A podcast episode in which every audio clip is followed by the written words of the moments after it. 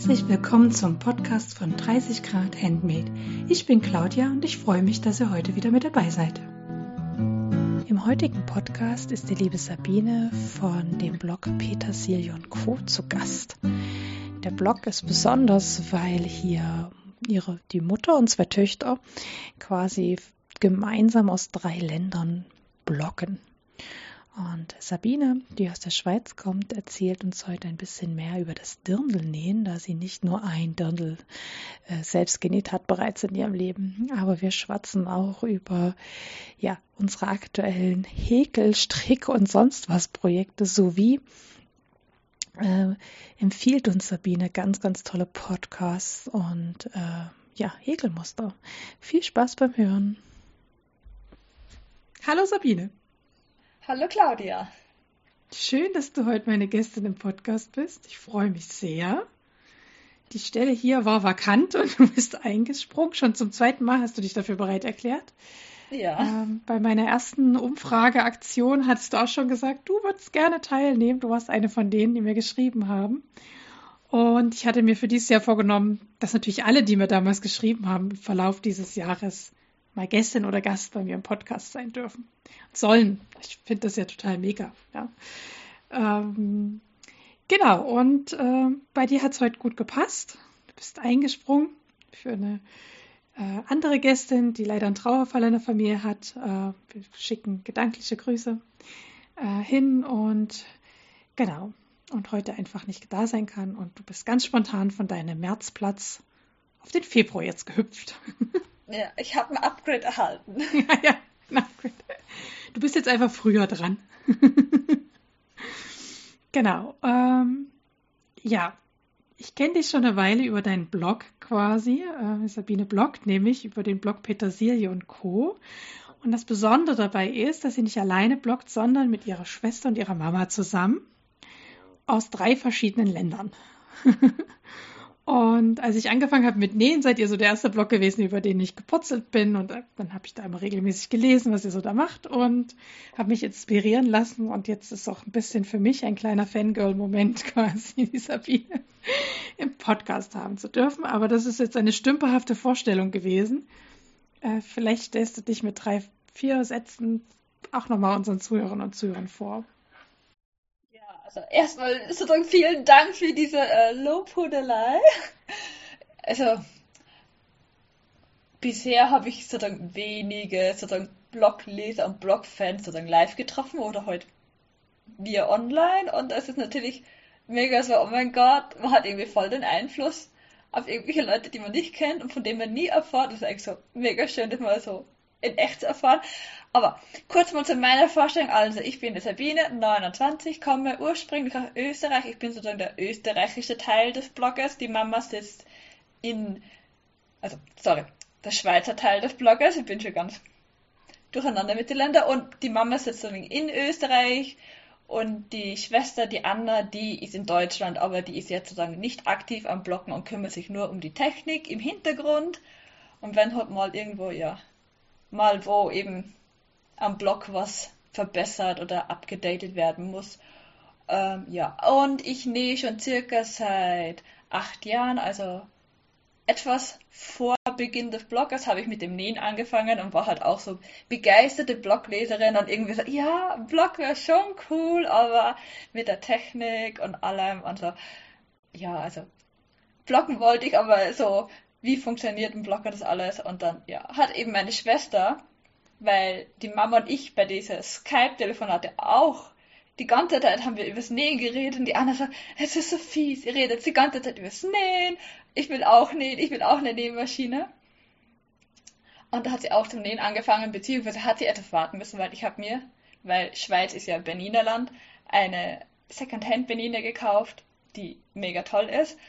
Und meine Schwester wollte da auch eine Bernina. Und ich so, okay, ich besorge dir eine Secondhand Bernina aus der Schweiz. Hat ein bisschen gedauert, aber das ist dann extra sozusagen, bin ich dann zu meiner Schwester mit der Secondhand Bernina zu ihr gefahren. Und da hat sie auch eine Nähmaschine gehabt und auch nähen können. Und ihr hat halt der Gedanke von Bloggen auch sehr gefallen. Und dann haben wir so den Blog gegründet und eben entschieden, wir bloggen zu dritt, damit halt weniger für eine Person allein ist und auch, sage mal, sicher auch inhaltlich interessant ist für die Leser, weil jeder hat andere Interessen und eben, ja, sozusagen Vielfalt und abwechselnd, ja.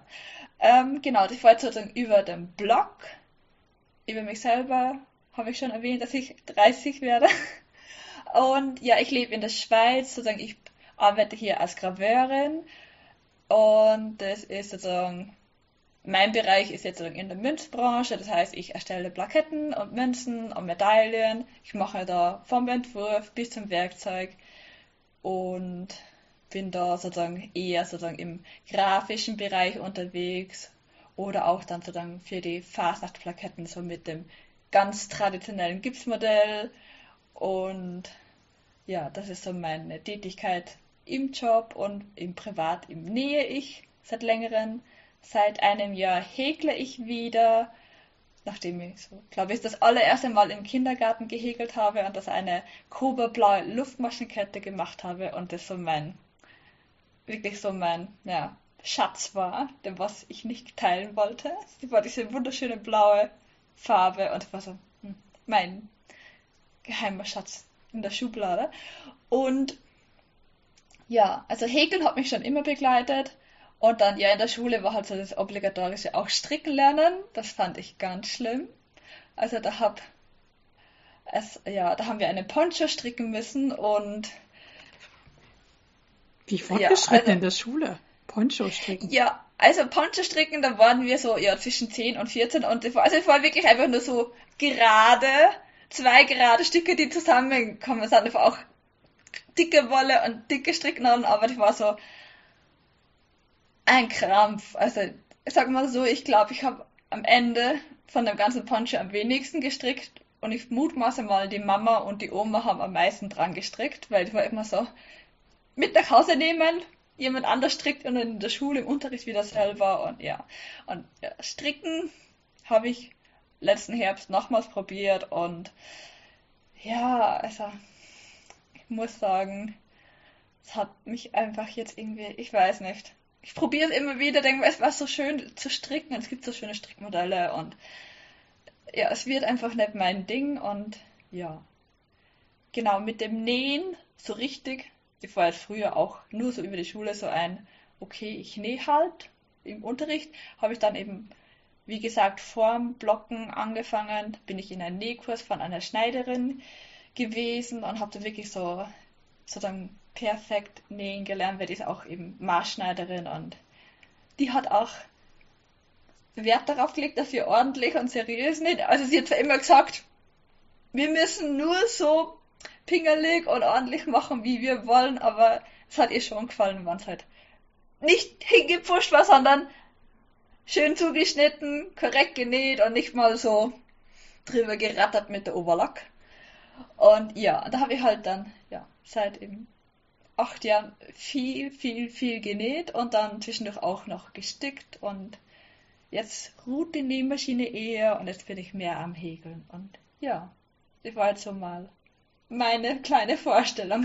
Ja, vielen Dank. Ihr könnt ja bei 100 Dingen nachfragen, aber wie war das gleich nochmal mit den äh, Bernina Nähmaschinen? Wie kommt die gleich nochmal nach Deutschland?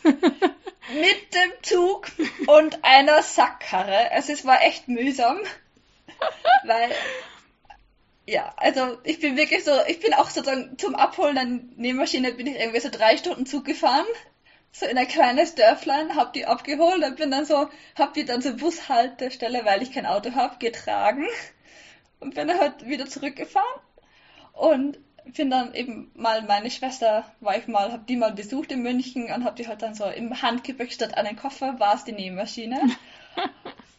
und also noch eine andere so eine lustige Nähmaschinen-Episode. Ich war einmal auf einem Nähwochenende, ich war in die Schweizer Alpen. Mega schön. Ich reise mit dem Över an und der Bus haltet am Dorfplatz. Ich stelle fest, ja, die Gondelbahn den Berg hoch ist 200 Meter entfernt leicht bergauf.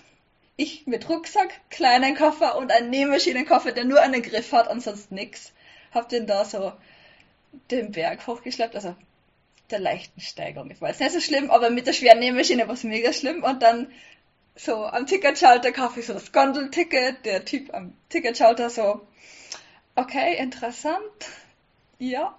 Dann quetscht man sich so mit seinem ganzen Gepäck so durch dieses Drehkreuz und dann gleitet er langsam die Gondel rein und man packt alle seine Sachen und versucht so schnell wie möglich reinzuspringen.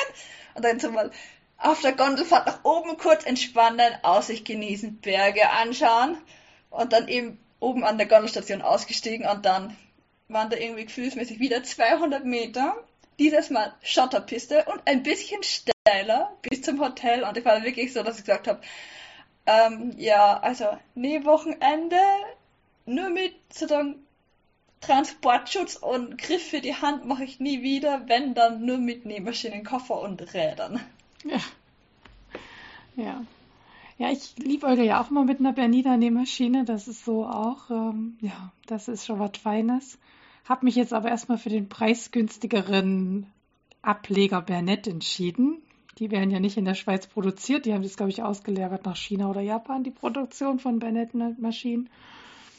Aber sie näht und schnurrt auch wie ein Kätzchen. Also es reicht für mich. Ich pushe halt gerne rum beim Nähen, da geht's. und, aber ja. Vielleicht wird es dann auch irgendwann mal eine Bernina. Also eine, ein, die große Schwester quasi von der Bennett. mal gucken. Also genau. ich kann auch nur sozusagen eine sozusagen ältere Bernina empfehlen. Also meine eigene Bernina, die ist aus den 80ern. Also die ist inzwischen ja schon, ähm, wenn man nachrechnet, ja auch schon 60 Jahre alt. Und also die näht einwandfrei und ich liebe sie. Und meine Schwester hat genau die gleiche. Aber Mama hat dann auch eine Vintage Bernina wollen, weil sie bei mir genäht hat und festgestellt hat, die näht besser wie ihre moderne. Also wir haben jetzt alle sozusagen eine Nähmaschine von Bernina aus den 80ern und das Schöne ist, das Zubehör bekommt man noch alles und es wird auch noch repariert, weil bei manchen Nähmaschinen ist ja dann irgendwann, okay, sorry, die Generation, das Zubehör gibt es nicht mehr. Und bei Bernina gibt es eigentlich wirklich noch das ganze Zubehör und es ist auch, wenn man so in der Schweiz Secondhand schaut, werden auch Bernina zu einem durchaus guten Preis gehandelt. Also ich habe damals für meine 400 Franken gezahlt und da könnte man leicht auch eine billige neue kaufen oder halt eine gute Bernina. Okay, ich bin ja. Bernina-Fan. In Deutschland gibt es ähm, da keinen Markt für gebrauchte Berliner Maschinen. Also wenn man da guckt, da gibt es nichts. Da wird nichts angeboten. Von daher, vielleicht muss ich meine Suche auch mal auf die Schweiz ausweiten. Ähm, ich habe durchaus Freunde in der Schweiz wo die könnten die ja dann abholen. Ja, das Zum kann nächsten man ja Weihnachtsfest mitbringen. mit so einem Schweizbesuch verbinden. So. Oder so, und genau. Als mit, und so als mitbringt, statt der Schokolade und dem Käse halt eine Nähmaschine. Nähmaschine. Genau, äh, genau. Ich bin auch großer Bernina Fan. Ich durfte schon ein paar Mal Probe nähen. Ähm, in Dresden, meine Ursprungsstadt quasi, wo ich herkomme, ähm, gibt es einen Bernina Händler und der ist immer auf dem Stoffmarkt in Dresden und da darf man die neuesten Modelle ausprobieren, quasi Probe nähen am Stand und das ist immer genial. Und es gibt eine tolle Pod Podcast-Folge von Weiberspeck äh, mit den Produktmanager und der Marketingmanagerin von Bernina. Äh, bilde ich mir ein, oder Custom Managerin, ah, die haben ja alle so verrückte Namen. Ähm, und da hat er das zum Beispiel auch gesagt, der Marketingmanager, dass er sagt, ähm, da hat er es auch gesagt, dass sie da großen Wert drauf legen, dass die alten Nähmaschinen auch noch Zubehörteile bekommen, dass man die noch einschicken kann im Zweifel, dass sie vor Ort repariert werden können. Genau, und dass sie darauf achten, dass wenn sie so zertifizierte Händler haben, dass die auch die alten Nähmaschinen reparieren und warten. Und das ist denen ganz wichtig. Und das fand ich irgendwie total cool, weil ich gebe dir vollkommen recht. Daran hat ja normalerweise eine Firma kein Interesse. Die wollen ja immer wieder neu verkaufen, neu verkaufen. Und das fand ich auch so vom Nachhaltigkeitsgedanken ziemlich cool. Ja. Aber ich sag mal, die Nähmaschinen für für die Benine sind teuer genug, dass sie sicher auch ein bisschen Geld damit machen.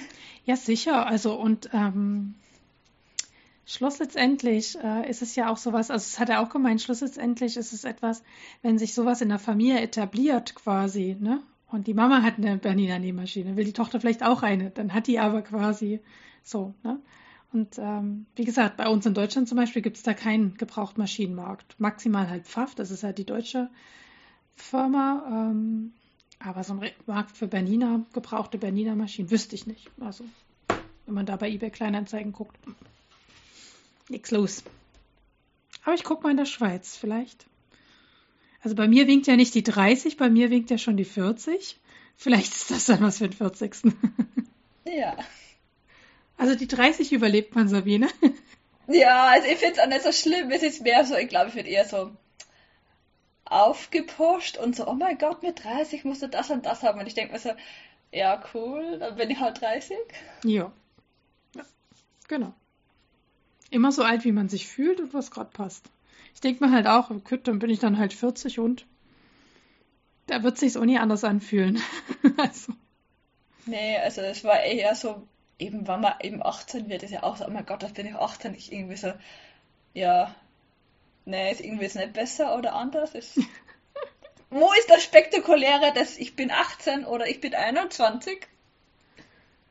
Bei mir kam das erst später, weil ich keine typische 16, 17, 18-Jährige war, die gerne auf Disco, Party geht. Das war mir alles immer zu muffig. Es wurde geraucht. Ich habe danach gestunken. Die haben alle getrunken, wie blöde Alkohol. Ich trinke keinen Alkohol, muss man dazu sagen. Schmeckt mir einfach nicht. Also ich bin halt zeitlebens abstinent quasi. Und das war immer so. Also manchmal war die Musik einfach schön zum Tanzen, aber dann hat sich keiner auf die Tanzfläche getraut, außer die waren dann alle erst um eins besoffen, dann ja, aber das war mir alles, hat mir immer alles zu lang gedauert. Und das ist mit dem Alter in Anführungsstrichen nice. Da wird das nicht mehr von einem erwartet, dass man da irgendwie jedes Wochenende auf Party geht. Es ist völlig okay, auf dem Sofa zu sitzen und einen Film zu gucken. Es ist okay zu stricken und zu nähen. Also es ist irgendwie, es ist okay, äh, praktische Klamotten zu tragen und sich nicht jeden Tag zu schminken und so. Also äh, ja, von daher, ich mag es jetzt gerne. ja, also ich zelebriere auch mit Begeisterung sozusagen den Granny-Lifestyle, so zu Hause auf dem Sofa häkeln, Vögel bestimmen und alles, was dazu gehört. Also tun sich noch ganz andere Hobbys auf. Also ich sehe schon, Sabine, das wird nicht das letzte Mal sein, dass wir hier podcasten zusammen. Da müssen wir noch ja, ein paar also Themen. ich komme gerne wieder. Da müssen wir noch ein paar Themen. Auch dein Job ist ja sehr interessant, aber ich überspringe das jetzt noch, weil sonst verfangen wir uns jetzt gleich. Aber Graveurin ist ja auch etwas äh, Handwerkliches und ich habe ja auch gerne ähm, so alte Handwerkstechniken bei mir. Da habe ich mal eine, eine äh, Serie angefangen, die ist dann irgendwie wieder abgestorben, aber ich hatte ja auch schon Polsterer zu Gast und ähm, eine Gewandmeisterin, weiß meine beste Freundin ist, zu Gast und Graveurin hatte ich jetzt noch nicht zu Gast. Also das nächste äh, Podcast-Thema wird dann wahrscheinlich das werden. aber heute haben wir ein ganz anderes Thema. Äh, und, aber wir fangen erstmal, wie unsere Gäste das gewohnt sind, mit den aktuellen Projekten an. Sabine, du hast schon gesagt, Häkeln ist gerade. Ähm, und dann gehen schöne Grüße an die liebe Nussnudelschnecke raus. Die hat ja zum Podcast Häkeln gesprochen. Also jetzt haben wir einen Häkelfan. ja, genau. Ich habe die Podcast-Episode gehört und mir gedacht, okay, unser Thema wird dann eindeutig nicht häkeln, obwohl ich gerade begeistert häkeln. Ja, aber fangen wir mal an mit meinen aktuellen Projekten. Ich habe mir so eine kleine Liste geschrieben. Also mein aktuellstes Projekt ist gerade eine Decke aus Sockenwolle, ähm, so lila melierte Sockenwolle in Kombination mit weißer Sockenwolle. Und zwar Granny Squares mit einem Muster von Maria Gulberg. Und zwar das Muster Meetings. Und Ähm, die macht einfach mega tolle Muster. Also die wird auch öfter, während wir da aufnehmen, für den Podcast vorkommen, weil ich gerade großer Fan von ihrem Muster bin. Und das Schöne eben bei ihrem Muster ist, dass du dann siehst, wo diesen klassischen Granny Square Stitch verwendet, aber durch die Farbwechsel mega tolle Muster entstehen und das halt dann sozusagen ein gesamtflächig Muster ergibt und nicht nur so wie bei Grandex wäre es oft so ein einzelnes Quadrat mit Umrandung, sondern dann eigentlich erst wirklich so in der Fläche das Muster funktioniert und auch wirklich erst zur Geltung kommt. Ja, das wäre mal so mein erstes aktuelles Projekt. Du hast noch mehr von der Maria Gulberg, ne? Du hast gesagt, die fasziniert sich da total. Ja. Ähm, genau. Aktuell zweites Projekt sozusagen ist dann die Daisy. Das ist jetzt aus ihrem neuen Buch. Das ist aus dem neuen Buch äh, Virka Rutor. Ich hoffe, es ist richtig ausgesprochen. Es ist sozusagen bisher nur auf Schwedisch erschienen und hat eben noch mehr, eben Granny Squares und Hexagons.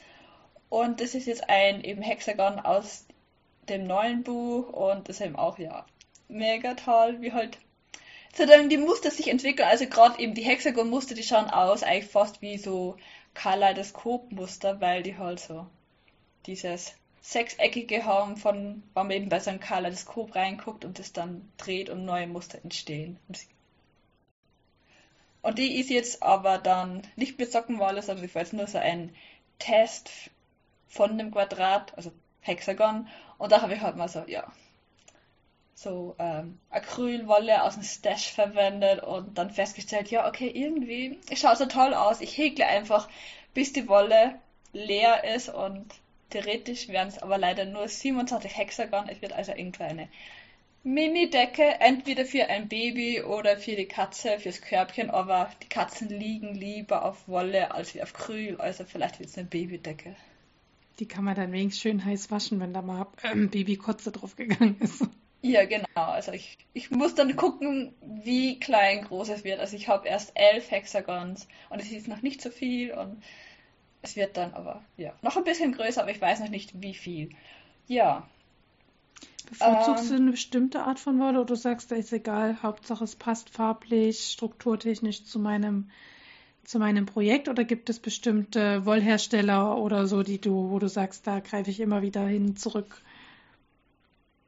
Nee, also bei mir ist eigentlich, was kriege ich lokal in den Läden, weil ich halt meistens gerne mal so einzelne Knäuel kaufe, ausprobiere und dann halt einfach die Farben nachkaufe, weil ich mehr mache und dann ist es halt für mich mega nervig, wenn ich online bestelle. Und darum ist halt, was ich so kriege, ist halt dann eben so in den regionalen Wollläden. Alle muss ich sagen, was ich nicht mag beim Häkeln, das ist jetzt ein bisschen fies, ist die Schachenmeier Bravo, die fühle ich beim Häkeln voll eklig an. So, okay. Es ist so 100% Acryl und beim Häkeln hat man so dieses, es fühlt sich an wie Wolle, aber auf Plastik. Quietscht die beim Verhäkeln. das auch und sie ist irgendwie so, die, die Textur ist irgendwie, ja, ein bisschen eklig. Also es ist nicht schlimm, eklig, aber irgendwie so nicht unangenehm. Also es ist nicht dieses angenehme Wollkratzige, sondern plastikkratzig. Verhäkelt ist sie wieder okay, aber während Häkeln, wenn man sie mit Fingern gleiten lässt und so zwischen die Finger hat, ist es irgendwie nicht so. Also, mhm. ja, also ich bin aber jetzt nicht verstrickt. so. Von daher. Ja. Ich habe einfach mal bestellt, so ganz am Anfang so, oh, das ist so günstig, es kostet nur drei irgendwas, ich kaufe mal ganz viel. Ich habe jetzt zehn neue Knollen und ich wollte nur 30 Franken, das ist aber nett. So, wenn man Stoffpreise in der Schweiz gewohnt ist, wo man ja so durchschnittlich 30 Franken der Meter zahlt, ist ja ungefähr gleich viel in Euro. Ja, Schweizer Wollstoffe äh, haben so ihren Preis und da ist halt so 25, 30 Franken eigentlich sehr normal und das, ja, netteste ist ja auch noch immer so ein 60 cm nahtverdeckter Reißverschluss um 15 Franken. Da muss ich gestehen, da habe ich dann auch immer, wenn ich in Österreich war, mal so im Bausch und Bogen Reißverschlüsse gekauft. In einem Laden, der die sehr günstig hatte, weil, naja, wenn man dann den 1 Franken Reißverschluss vernäht, ist irgendwie schon viel entspannter wie 15. Ja. Ja, und dann fast abgeschlossen aktuelles Projekt war jetzt ein Testgehäkel, also für mich selber getestet habe ich die Technik so dann Vereilhäkeln mit einem Blumenmotiv und das wird mit dem Waistcoast Stitch gemacht oder dem Knit Stitch und da wird dann in festen Maschen gehäkelt, aber nicht ins normale Loch reingestochen, sondern tiefer gestochen in das V der Festmasche. Und dadurch bekommt man so absolute Strickoptik, was halt ausschaut wie für Eilhäkeln, also für Eilstricken, aber halt gehäkelt, aber man muss eben nicht stricken, was ich ja nicht gerne mache. Und da habe ich jetzt eben so eine Blüte gemacht mit drei Farben. Und ich würde dann jetzt gerne mal so einen Frosch machen nach einem Kreuzstichmuster, was halt mega süß ist, aber da muss ich erst die Farben zusammenstellen und dann mal gucken, was ich überhaupt mache. Also es wird eher so vom Gewebe wird eigentlich sehr kompakt und fest. Also ich sag mal so, ist jetzt nicht unbedingt für einen Pulli geeignet. Also es gibt Pulli-Modelle mit dem Technik, aber ich würde jetzt eher so zu einer, fast eher so einer, zu einem Janker oder so empfehlen von der Festigkeit, weil es wirklich so dicht und fest ist und ja, es richtig warm haltet. Mhm. Ja, cool. Ja. Pfeilhäkeln habe ich vorher auch noch nie gehört. Auch super spannend, was du da sagst, dass es dann aussieht. Also, ne, dass man diese Optik des Gestrickten quasi dann so nachahmt. Ja, kann man das so sagen? Ja. Ja, also es ist, glaube ich, auch nicht so üblich. Also wann eben so Colorwork gemacht wird, ist meistens eben Tapestry oder ähm, Intarsien häkeln, so wie beim Stricken. Mhm. Allerdings, was mich halt da stört, man hat immer diese so extrem ausgefransten, hässlichen Kanten und die finde ich also, ja, sehr hässlich, weil da hast du jetzt beim Stricken, hast du jetzt diesen waagrechten Stich von der festen Masche nicht. Und beim Häkeln hast du immer diese Ausreißer auf die Seite, wenn du so, weil die die Farben so übereinander stapeln. Das, mir gefällt's nicht und da war halt dann, okay, wenn ich aber so häkelt, schaut aus wie Stricken und ich habe diese Fransen nicht. Mhm. Klingt total spannend. Ich bin auf das Projekt, also auf die Umsetzung des Projekts dann gespannt und hoffe, dass du es dann auch zeigst auf Instagram oder deinem Blog. Ja, also auf dem Blog landet sicher, also ich hoffe dann einfach, dass beim Frosch das mit den Spannfäden hinten nicht so schlimm wird, weil bei der Blume hinten es sind gefühlte, ja, pro Reihe zehn Fäden und Spannfäden. Es ist richtig so ein Schlachtfeld und ich habe die so liegen und denke mir nur, ich will die Fäden nicht vernähen. Es ist so, ja, keine Ahnung, was ich damit mache, aber es ist so echt so. Also die Fäden hinten, das ist schlimm, so weil bei meinen meisten Häkelprojekten kann ich immer die Fäden überhäkeln und mit einarbeiten, dass ich eigentlich wirklich nur so am Anfang und Ende vielleicht ein bisschen was mit Fäden habe, aber das ist wirklich äh, ja, Katastrophe. Kannst du ja auch mal zeigen, die Rückseite von diesem Projekt, dass man mal eine Vorstellung hat. Was meint sie denn? Ja, es ist Link? schlimm. okay, spannende Projekte und äh, zumindest ähm, die Hexagon Mini-Decke und auch die Granny Square Decke sieht man ab und zu mal in deinen Stories, wenn du da gerade weiter frickelst quasi. Also wer sich da interessiert, muss äh, auf deinen Instagram-Account. Und jetzt habe ich natürlich nicht auswendig im Kopf, wie der heißt, aber sag du den nochmal vom Namen Haus. Ja, also sozusagen der offizielle Blog-Account ist Petersilie und Co., aber da bin ich jetzt nicht so aktiv und mein sozusagen aktiverer sozusagen Instagram-Account ist houseplant.sketchbook. Es kommt noch aus meiner Phase, wo ich meine ganzen Zimmerpflanzen gezeichnet habe mit eben Wasserfarben und das ist immer so, was aktuell gerade so meine Interessen sind, sieht man da halt. Man sieht halt so Zimmerpflanzenillustrationen über eben Linoldruck zu eben aktuell gerade gehäkelt.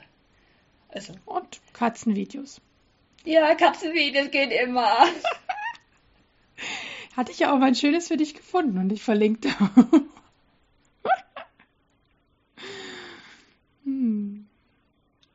Also wenn man deinen Stories folgt, hat man zumindest immer was zu lachen. Ist immer ein witziges Katzenvideo dabei, eigentlich fast jeden Tag.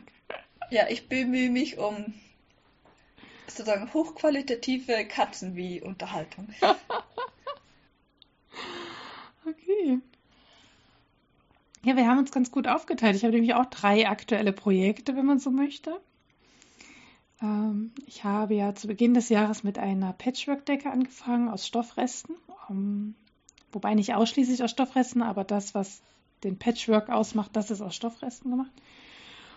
Und die Decke für die Tochter ist schon fertig.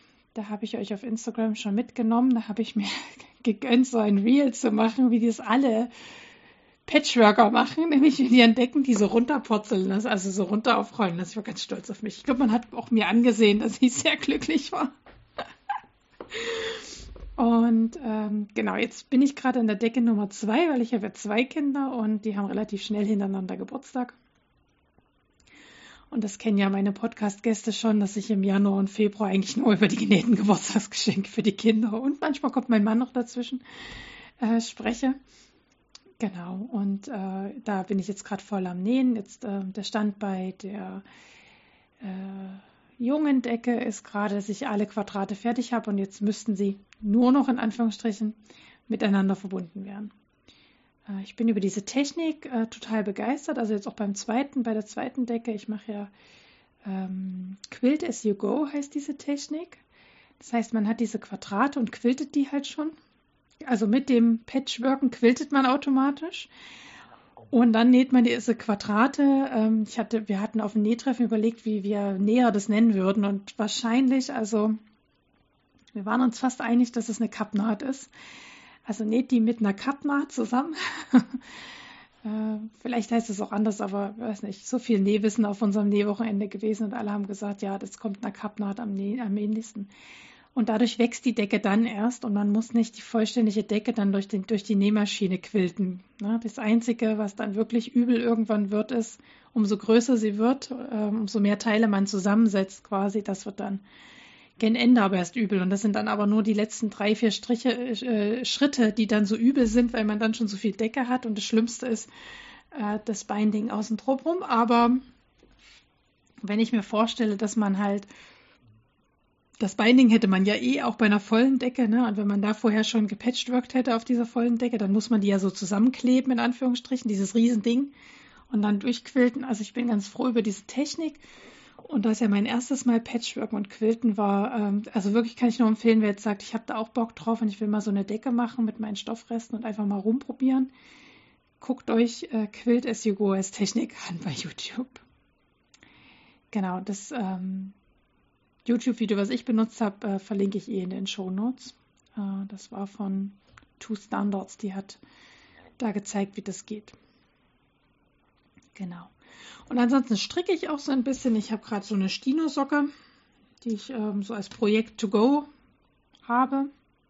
Ähm, die stricke ich mit einer Lana Crossa meilenweit. Die hatte ich hier ach, schon vor einer Weile mal vorgestellt. Ich hatte so eine limitierte Edition von dieser meilenweit geholt. Ähm, hundeteuer gewesen.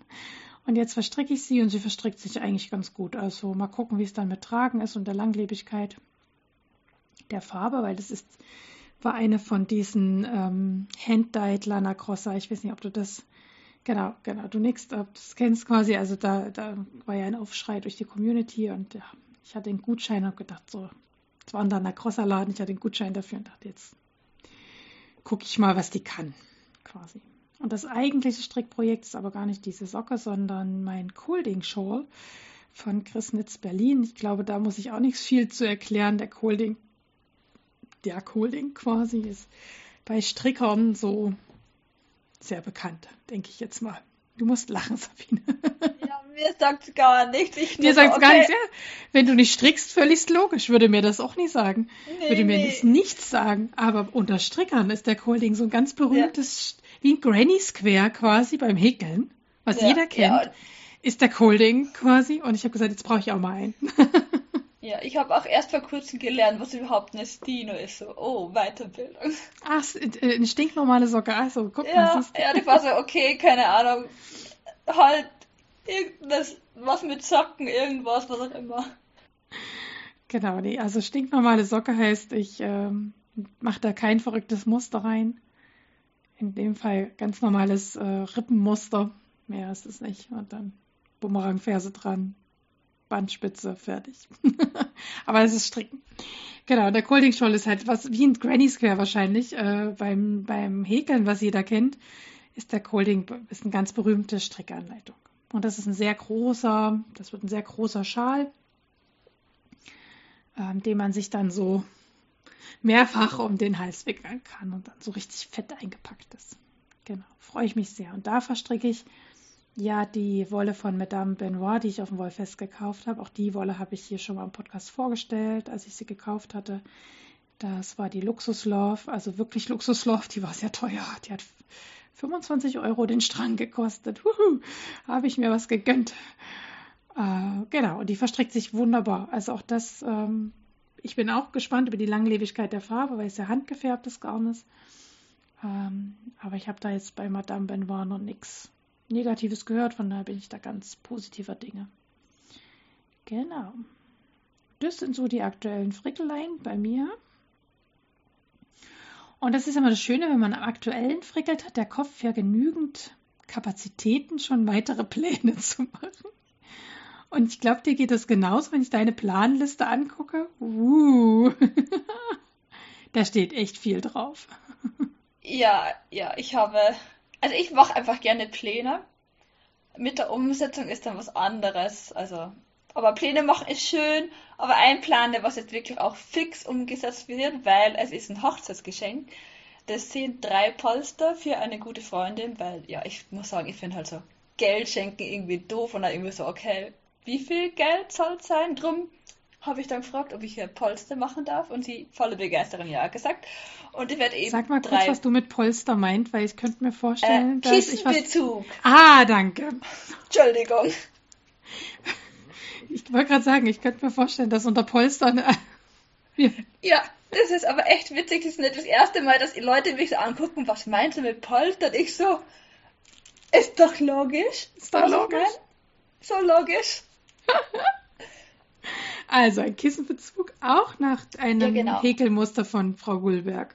Genau, drei Kissenbezüge mit einem Muster nach Maria Gulberg und eben auf jeden Fall die Vorderseite der drei Kissen hat sie sich aussuchen dürfen und auch die Farben. Allerdings bei der Rückseite habe ich gesagt, da mache ich dann, was ich Lust habe. Und da hatte dann kein Mitspracherecht, weil ist ja der Rückseite und soll ja auch mir Spaß machen.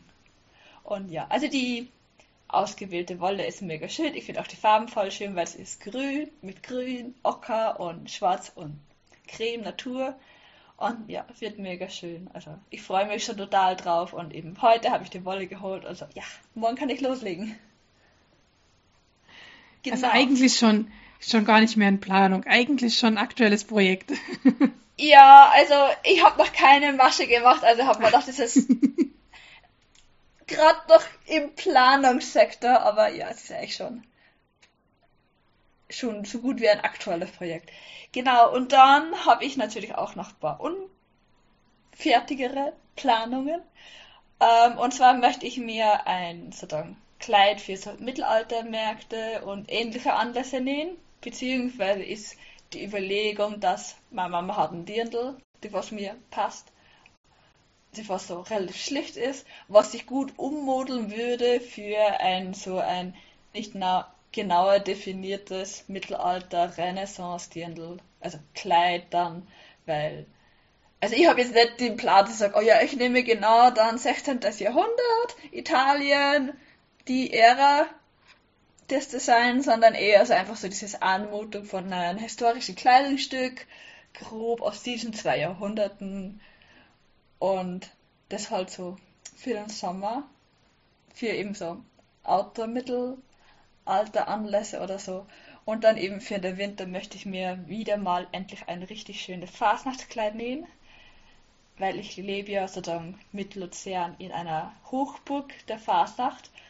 Und was halt das Schöne ist an der Luzerner Fasnacht, ist, sind jetzt nicht nur die Teilnehmer an den Umzügen, also die Wagenbaugruppen und die Guggenmusik verkleidet, sondern wirklich auch alle Besucher, sozusagen vom kleinen Kind im Kinderwagen, der Aufbau hat oder im Wagerl, bis hin zu eben einzelne Gruppen und Einzelpersonen oder halt auch so Familien und Freunde. Und da habe ich jetzt nur so Überreste von einem Guggenmusikkleid immer an und ich hätte gern wieder so richtig so ein schönes, ne, so Fantasy, Mittelalter, Kostüm, aber für den Winter, was warm ist, aber auch cool ausschaut und nicht irgendwie nur mega viel Füllwatte in Stoff gehüllt, also ja. Aber da habe ich noch nicht so konkrete Pläne, außer es braucht einen Umhang in Weinrot, diagonal über die Schulter, damit es schön dramatische Wind wehen kann. Mhm. Und, ja, und irgendwie so eine abgesteppte Jacke mit irgendwelchen Verzierungen, was halt so cool ausschaut und hat, ja. Warm ist, aber gut aussieht. Und das ist so, ja, das Ding. Ähm, ja, dann habe ich noch geplant, einen Pulli, beziehungsweise zwei aus eben auch Granny Squares zu häkeln und ich habe bis jetzt noch nie ein Kleidungsstück gehäkelt und dafür, dass ich eigentlich total gerne eigentlich nur Kleidungsstücke genäht habe, habe ich so mega Hemmungen, mir ein Kleidungsstück zu häkeln, weil ich so ja etwas Respekt vor der Passform habe, weil Wolle ja ein doch, sag mal, beweglicherer Faserstoff ist, als wie jetzt ein Bambusstoff, der was halt einfach ne, sich nicht wirklich so in alle Richtungen bewegt, sondern einfach mal sehr stabil ist. Und bei Wolle, das kann halt ja auch so ein bisschen ne, in die Länge gehen, ein bisschen in die Breite. Und ja, es ist dann eben ein Pulli, eben auch mit Granny Square, auch von Maria Gulberg geplant. Und also Man merkt gleich, dass du Fan bist von ihr. Na, minimal. So ganz klein. So ganz klein. Aber ich muss sagen, ihre Muster sind echt toll. Also ich kann es nur empfehlen, die anzugucken. Und nicht nur die von ihr, sondern auch so Umsetzungen von anderen Leuten, weil ihre Farben sind vielleicht etwas speziell, weil sie sehr viel Rot, Schwarz, Blau, Türkis hat.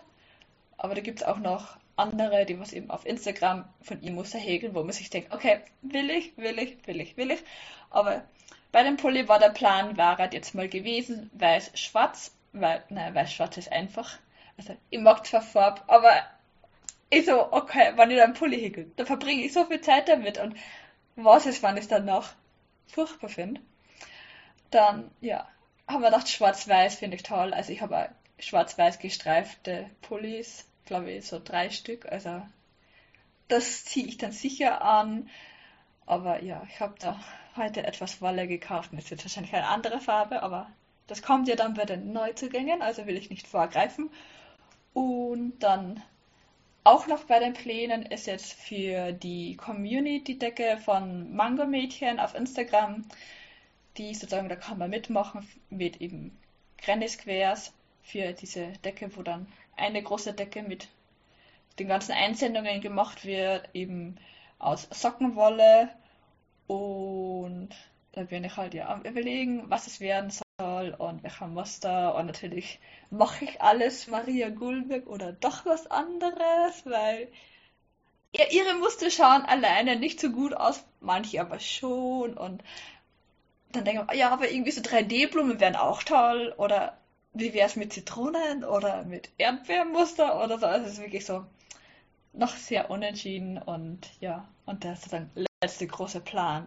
Stash-Abbau, das kennt ja jeder. Also Wolle aus dem Lager verwenden und Stoff aus dem Lager verwenden, was nicht ganz leicht ist, weil ja. Wie groß ist denn das Lager? Äh, es ist ein Schrank. Na, immerhin. Ein Schrank. Soll ich?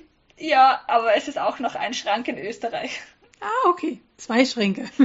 ja, also, also in der Nähe von meiner Eltern in Österreich gibt es ein Stoffgeschäft, wo die halt so Deadstock sehr viel haben. Also wer aus Oberösterreich ist, kennt ihr vielleicht, das ist Mytex. Und die haben wirklich sehr viel Deadstock und auch günstige Stoffe, die was trotzdem gute Qualität haben, wo halt auch mal, je nachdem, wenn du Glück hast, Meter nur 3 Euro kostet, was natürlich voll nett ist. Und da ist man halt öfters mal großzügig beim Meter abschneiden und beim Einkaufen. Und da habe ich so wirklich so im Kleiderschrank von meiner Eltern in Österreich auch noch eine gute Menge Stoff und auch eine gute Menge bei mir in der Schweiz. Und ja, so. Es ist so ein bisschen jetzt halbe, halbe, halb Wolle, halb Stoffschrank. Und also mein Plan wäre, dass ich jetzt dann theoretisch bis Ende des Jahres all meine Wolle in meine Plastikboxen kriege und dann idealerweise mal alle meine Plastikboxen in den Schrank bekomme, weil ich habe drei oder vier Boxen außerhalb des Schrankes. Also es ist, sage ich mal, ein bisschen ambitioniert, aber ich drücke mir mal die Daumen. ja, Stashabau ist wirklich immer so, man hat so schöne Vorsätze für Anfang des Jahres und dann zum Ende des Jahres steht man fest, ups. Aber da kommen wir auch noch dazu. Ich, äh, dadurch, dass die letzte Folge ja eine Folge über die Annäherung war, habe ich die ganzen Jahreschallenges, die ich gefunden habe oder die ich auch cool finde, heute in den Terminempfehlungen mit drin. Von daher werden wir da zum Thema Stasherbau, Stoffabbau noch ein paar Challenges finden. Eins hast hier, also ich weiß nicht, ob es noch aktuell ist, aber es steht hier noch, du hast ja das Hochzeitsgeschenk und darunter steht da hier noch das Outfit für die Hochzeit. Und oh, da ja, bin ich ja neugierig, weil du hast dahinter geschrieben 60er Jahre und wer, wer dich auf deinem, also wer den Blog verfolgt, weiß, dass du sehr gerne Vintage-Kleidung nähst. Wenn man das so ja, sagen genau. darf. Und 60er genau. Jahre kommt, ja, darf man das schon Vintage nennen? 60, ja, 60er darf Vintage, man schon also Vintage, Vintage inzwischen ist, glaube ich, sogar schon 80er Jahre Vintage. Ah ja, also es ist, es ist, glaube ich, so alle was älter als 40 zählt, glaube ich, als Vintage und dann wird es halt die 80er Vintage und sozusagen ein bisschen ältere Leute sind dann entrüstet, dass ihre Kindheit schon Vintage ist. Ja, und ja, also der Plan aktuell, falls ich mich nicht umentscheide, ist ein 60er Jahre, so, so ein Kleid, so klassisch 60er Jahre, so bisschen, ja, diese typische Optik aus der Zeit, so über den Knieenden, keine spezielle Taillierung, gerne mit Ärmeln. Und also ja, also man sieht jetzt beim Podcast nicht, aber ich habe meine Haare sehr kurz geschnitten. Und da haben wir gedacht, da passt irgendwie so diese 50er Jahre Optik mit diesem sehr femininen Stil der Taillierung und dem weiten Rock irgendwie nicht so. Haben wir gedacht, da muss irgendwie so eine andere Zeit her. Und irgendwie habe ich gerade Lust auf 60er, irgendwie so ein bisschen so, na, so dieses bisschen weniger feminine, sondern eher so dieses so ein bisschen, sage mal, kecke, bisschen mehr so jugendliche. ich überlege gerade, ob das Etui-Kleid aus dieser Zeit kommt. Weißt du, was ich meine? Dieses relativ schlichte Kleid. Also, ist das aus dieser Zeit? Müsste ich jetzt googeln parallel, habe ich keine Lust. Ich bin jetzt da jetzt nicht so bewandert. Also so ähnliche Schnittform hat es sicher auch schon so mal den 20er gegeben mit der Tiefentaille. Und also ist wahrscheinlich so eine Etui-Kleid ist wahrscheinlich so eine Versimplifizierung von allem auf Ja, was dann immer wieder neu interpretiert wird in der genau. Ja. Das stimmt wahrscheinlich, ja. was du recht haben. Ja. ja, aber ich werde auf jeden Fall da sicher auf meine so ein Schnittmuster von uns zurückgreifen. Also ich habe ja so eine Sammlung, die war es irgendwann 1910, ist mein ältestes Schnittmusterheft. Das ist so richtig alt und das ist eben bis so ja 2020 und da werde ich wahrscheinlich mal in meinen alten Buddhas blättern oder beziehungsweise im neuen Schnitt. Also der neue Schnitt, der ist ja Vintage, weil das ist eigentlich sozusagen Bayer-Mode und der neue Schnitt ist eigentlich so meine sozusagen Lieblings-Vintage-Heftmarke, ähm, blöd gesagt. Und da habe ich eigentlich das meiste daraus genäht, wann ich Vintage genäht habe. Und ja, die Schnitte sind gut und sie sind schön und sind von der Schnittführung interessanter wie, sage ich mal, neuere Schnitte. Ja. Ich finde, da schrecke ich immer so ein bisschen zurück, weil häufig in den alten Heften ja gar nicht alle Größen. Na, meistens hat man irgendwie ein oder zwei Größen und dann muss man quasi, wenn man abweicht von dieser Größe, hallo, ich weiche immer ab, muss man selber gradieren. Das ist immer so, wo ich denke, wow, wow, wow, wow, wow. traue ich mir ja, das also, zu? Nein. Ja, also die haben wirklich eigentlich immer nur fix eine Größe und es ist zwar manchmal stehen zwei Größen dabei, aber es ist dann immer nur eine.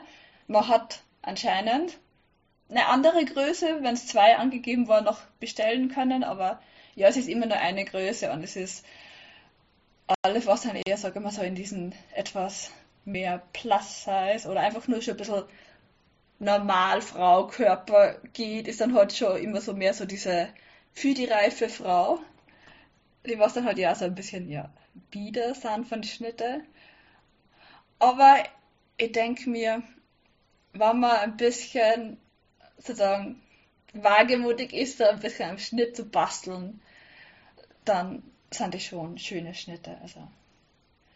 Aber man kann natürlich jetzt nicht so wie bei einer modernen Bude reingehen und gucken, okay, das gefällt mir das nicht und sagen, ich nehme nur die Größe, sondern eher so, was ist das für Oberweite, was ist das für Oberweite? Und ah, das ist Oberweite 90, das ist nah bei meiner, das nehme ich mal. Und also ich muss bei den Schnitten auch anpassen, gerade so die Taille, die ist bei denen, auch bei der aktuellen Bude, sehr schlank.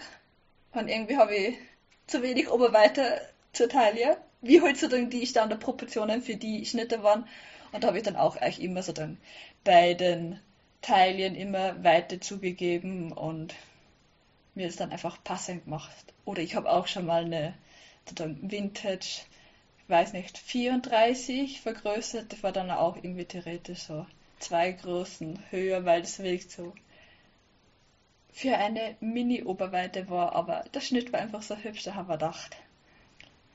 Rechts dran, links dran, unten dran, und da wird schon.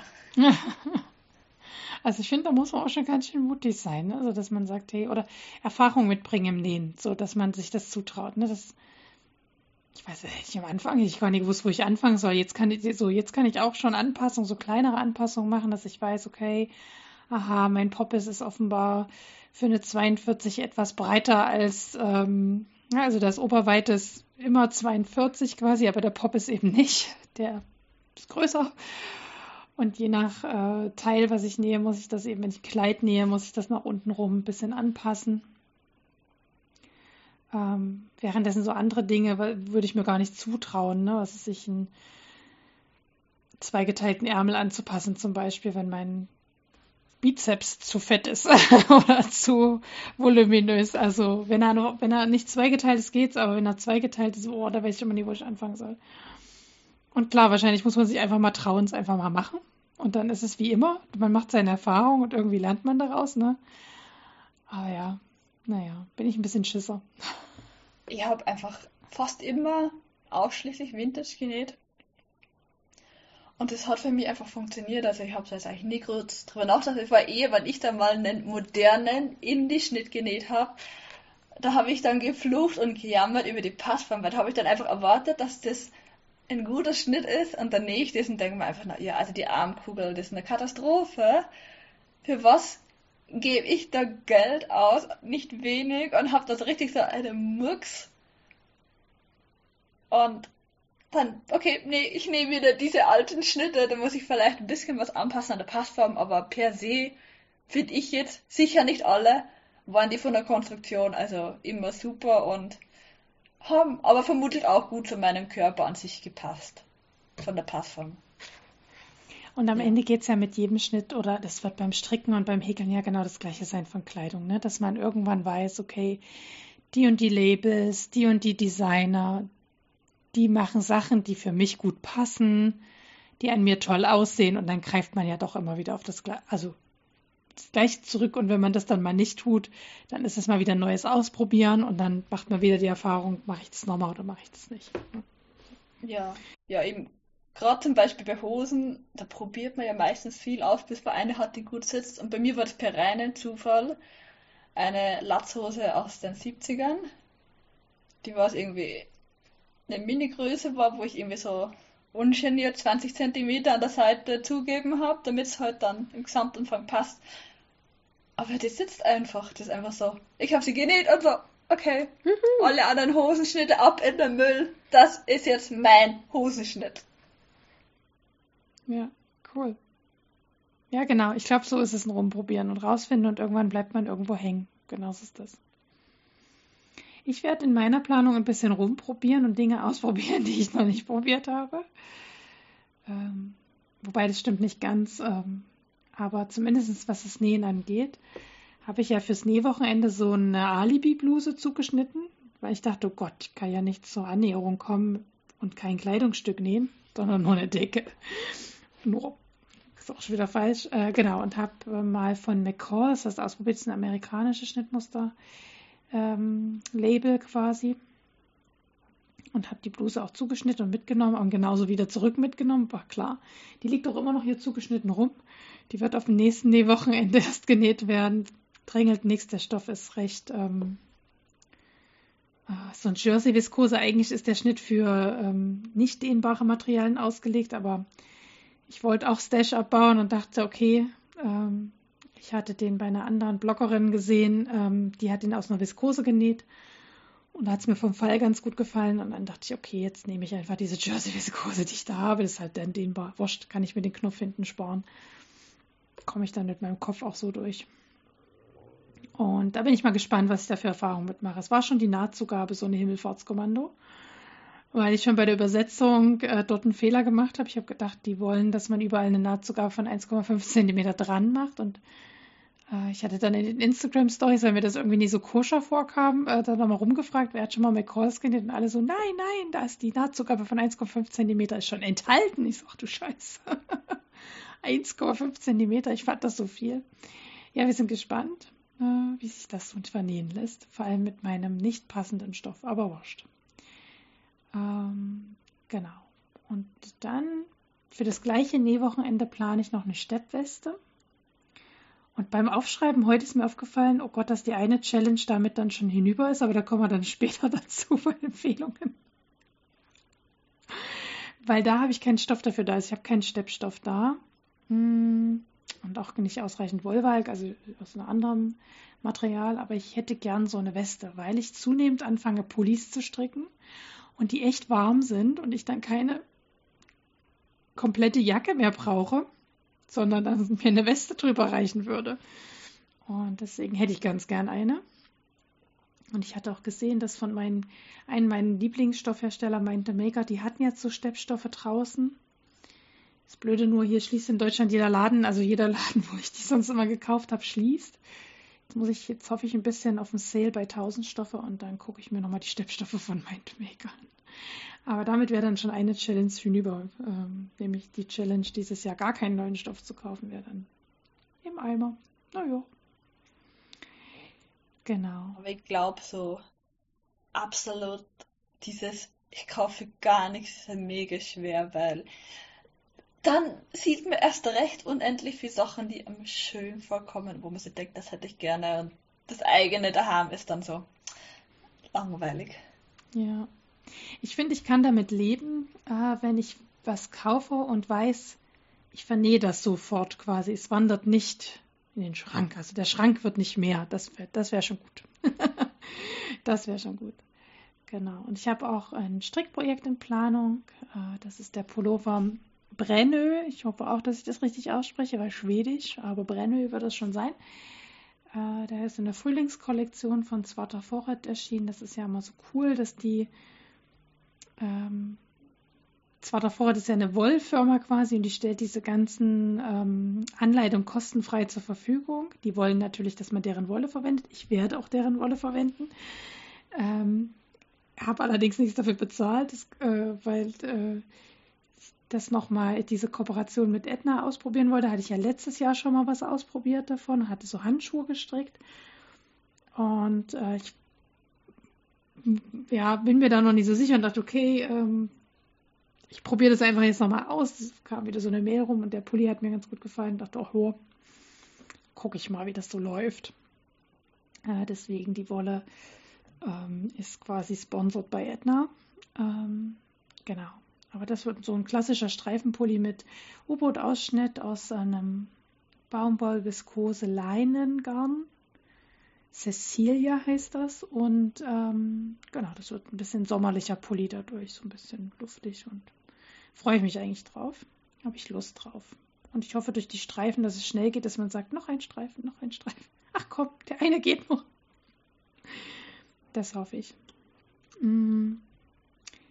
Und dann wäre es eigentlich mal dran, ein paar Shirts zu nähen. Ähm, und ich hätte echt Bock, mal Shirts aus äh, so Wollstoffen zu nähen, also Merino-Wolle oder Wolle-Seide-Mischungen und so weiter. Die sind ja schweinsteuer, diese Stoffe, aber mit zunehmendem Alter äh, habe ich festgestellt, fängt man an zu riechen, wenn man schwitzt.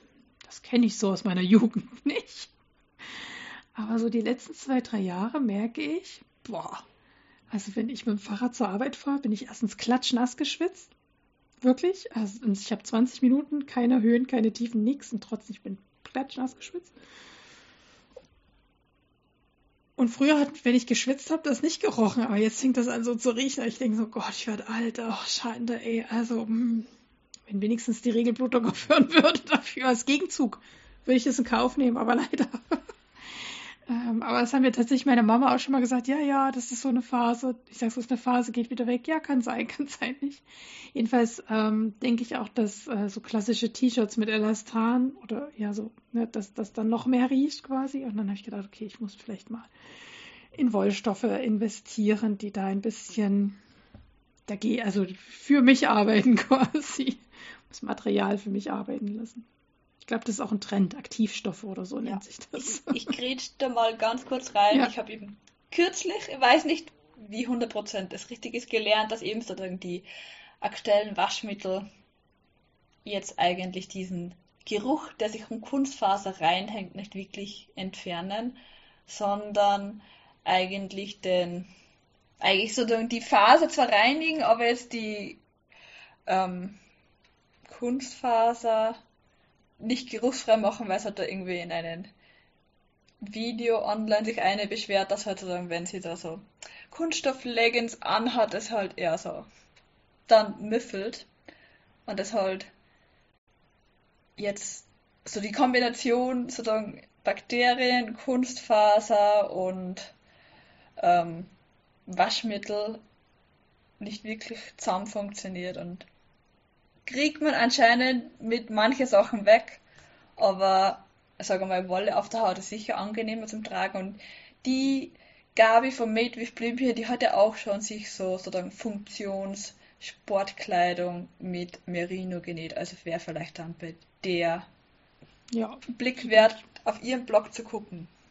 ja, also ich denke das auch. Und bei uns in der Nähgruppe gibt es auch jemand, die sehr gerne so Wollstoffe vernäht oder Wolle-Seide-Mischungen. Und ähm, genau, von daher werde ich, glaube ich, mal die Investition, Investition tätigen, so mit der Zeit, immer so ein bisschen. Ja. Die Zuhörer werden so lachen am Ende, wenn ich sage, bei welcher Challenge ich bin, weil wir sagen, oh, Claudia. Aber irgendjemand muss ja zuerst aussteigen. Es kann ja nie jeder gewinnen.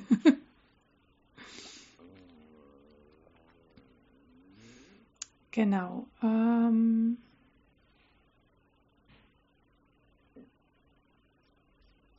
jetzt bin ich verrutscht. Da steht noch was. Nee, das war's. Das war's. Das waren die Pläne. Ich muss mich ja hier mal messen lassen, weißt du? Du kannst dich dann vom Acker machen, Sabine, und ich bin nächsten Monat muss mich rechtfertigen. Ja, also ich poste hin und wieder in meine, in meine Auf der Häkelnadel Beiträge auch so. Das will ich machen. Aber es hat bis jetzt noch niemand sich beschwert, dass ich etwas nicht gemacht habe. Gott sei Dank, meine Zuhörerinnen und Zuhörer sind da auch sehr wohlwollend mit mir und ganz im Gegenteil, ich kriege manchmal Nachrichten, ach, so schön zu hören, dass du dich auch so ver verhaspelst. Und dass es so lange dauert, manches. Ich sag so, ja, das ist Ja. wie bei euch, das dauert bei mir genauso lang. Ja, Ja, ich denke mal, solange man jetzt nicht irgendwie das als Business hat, wo man sozusagen Content oder Sachen liefern muss, dann kann man es doch genießen, wenn man Zeit hat und mal länger an etwas werkelt und halt nicht mal schnell eben an einem Wochenende das runtertackert. absolut. So, jetzt hatten wir ja gerade Stash-Abbau als Thema, ne? Aber, tja, erzähl mal, was ist denn so Neues eingezogen bei dir? Ja, also, eigentlich war dieser Monat wirklich voll vernünftig. Ich habe nur am Anfang des Monats von Sixel Design ein Mosaik-Häkelmuster gekauft und zwar das Metamorphosis. Das sind diese Motten, die man kennt, weil sie diese Totenköpfe haben auf dem Körper. Und die hat da eben ein sehr schönes Mosaik-Häkelmuster gemacht, wo die so eben von einem Zentrum ausgehend so vier so Motten entstehen.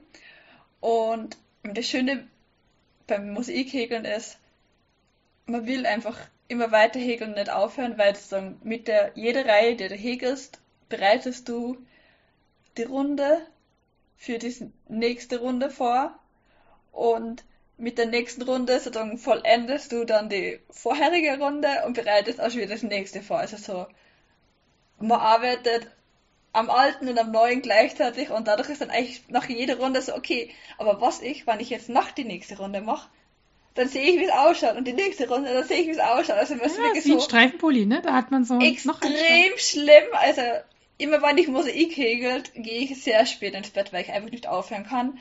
Also optisch finde ich das Muster mega schön. Den Chart finde ich jetzt leider nicht so toll, weil was mich halt stört, ist, dass bei dem Chart sozusagen die meisten sozusagen Musikcharts, die fangen mit Reihe 0 an, also mit einem Magic Loop oder wie das jetzt heißt, Magic Ring, Gott, Vokabeln. Und dann fängt man halt an mit der ersten Reihe und dann sind die halt alles schön im Chart drinnen und bei ihr sind irgendwie die ersten vier Reihen ein extra Tutorial, wo man halt auf den Link in der Anleitung klickt und hat man so eine Fotoanleitung. Und ich finde Fotoanleitungen relativ schlimm. Ich mag die gar nicht. Ich habe lieber einen Chart und wenig Instruktionen und nicht eine Fotoanleitung. Und der war halt richtig so, ja, sehr lästig zum Anfangen, weil ich nur dachte, okay, wo ist der Anfang von der Anleitung? Nee, der ist separat in einer Fotoanleitung. Und dann, wenn man die Fotoanleitung so dann richtig vollendet hat, kann man erst mit dem Chart anfangen. Allerdings hat sie sozusagen diese Eckmaschen nicht mit dabei. Also die Eckmaschen beim Mosaikkicken, wenn man so vom Zentrum aus häkelt, sind immer eine feste Masche, eine Luftmasse und eine feste Masche in die vorherige Luftmasche.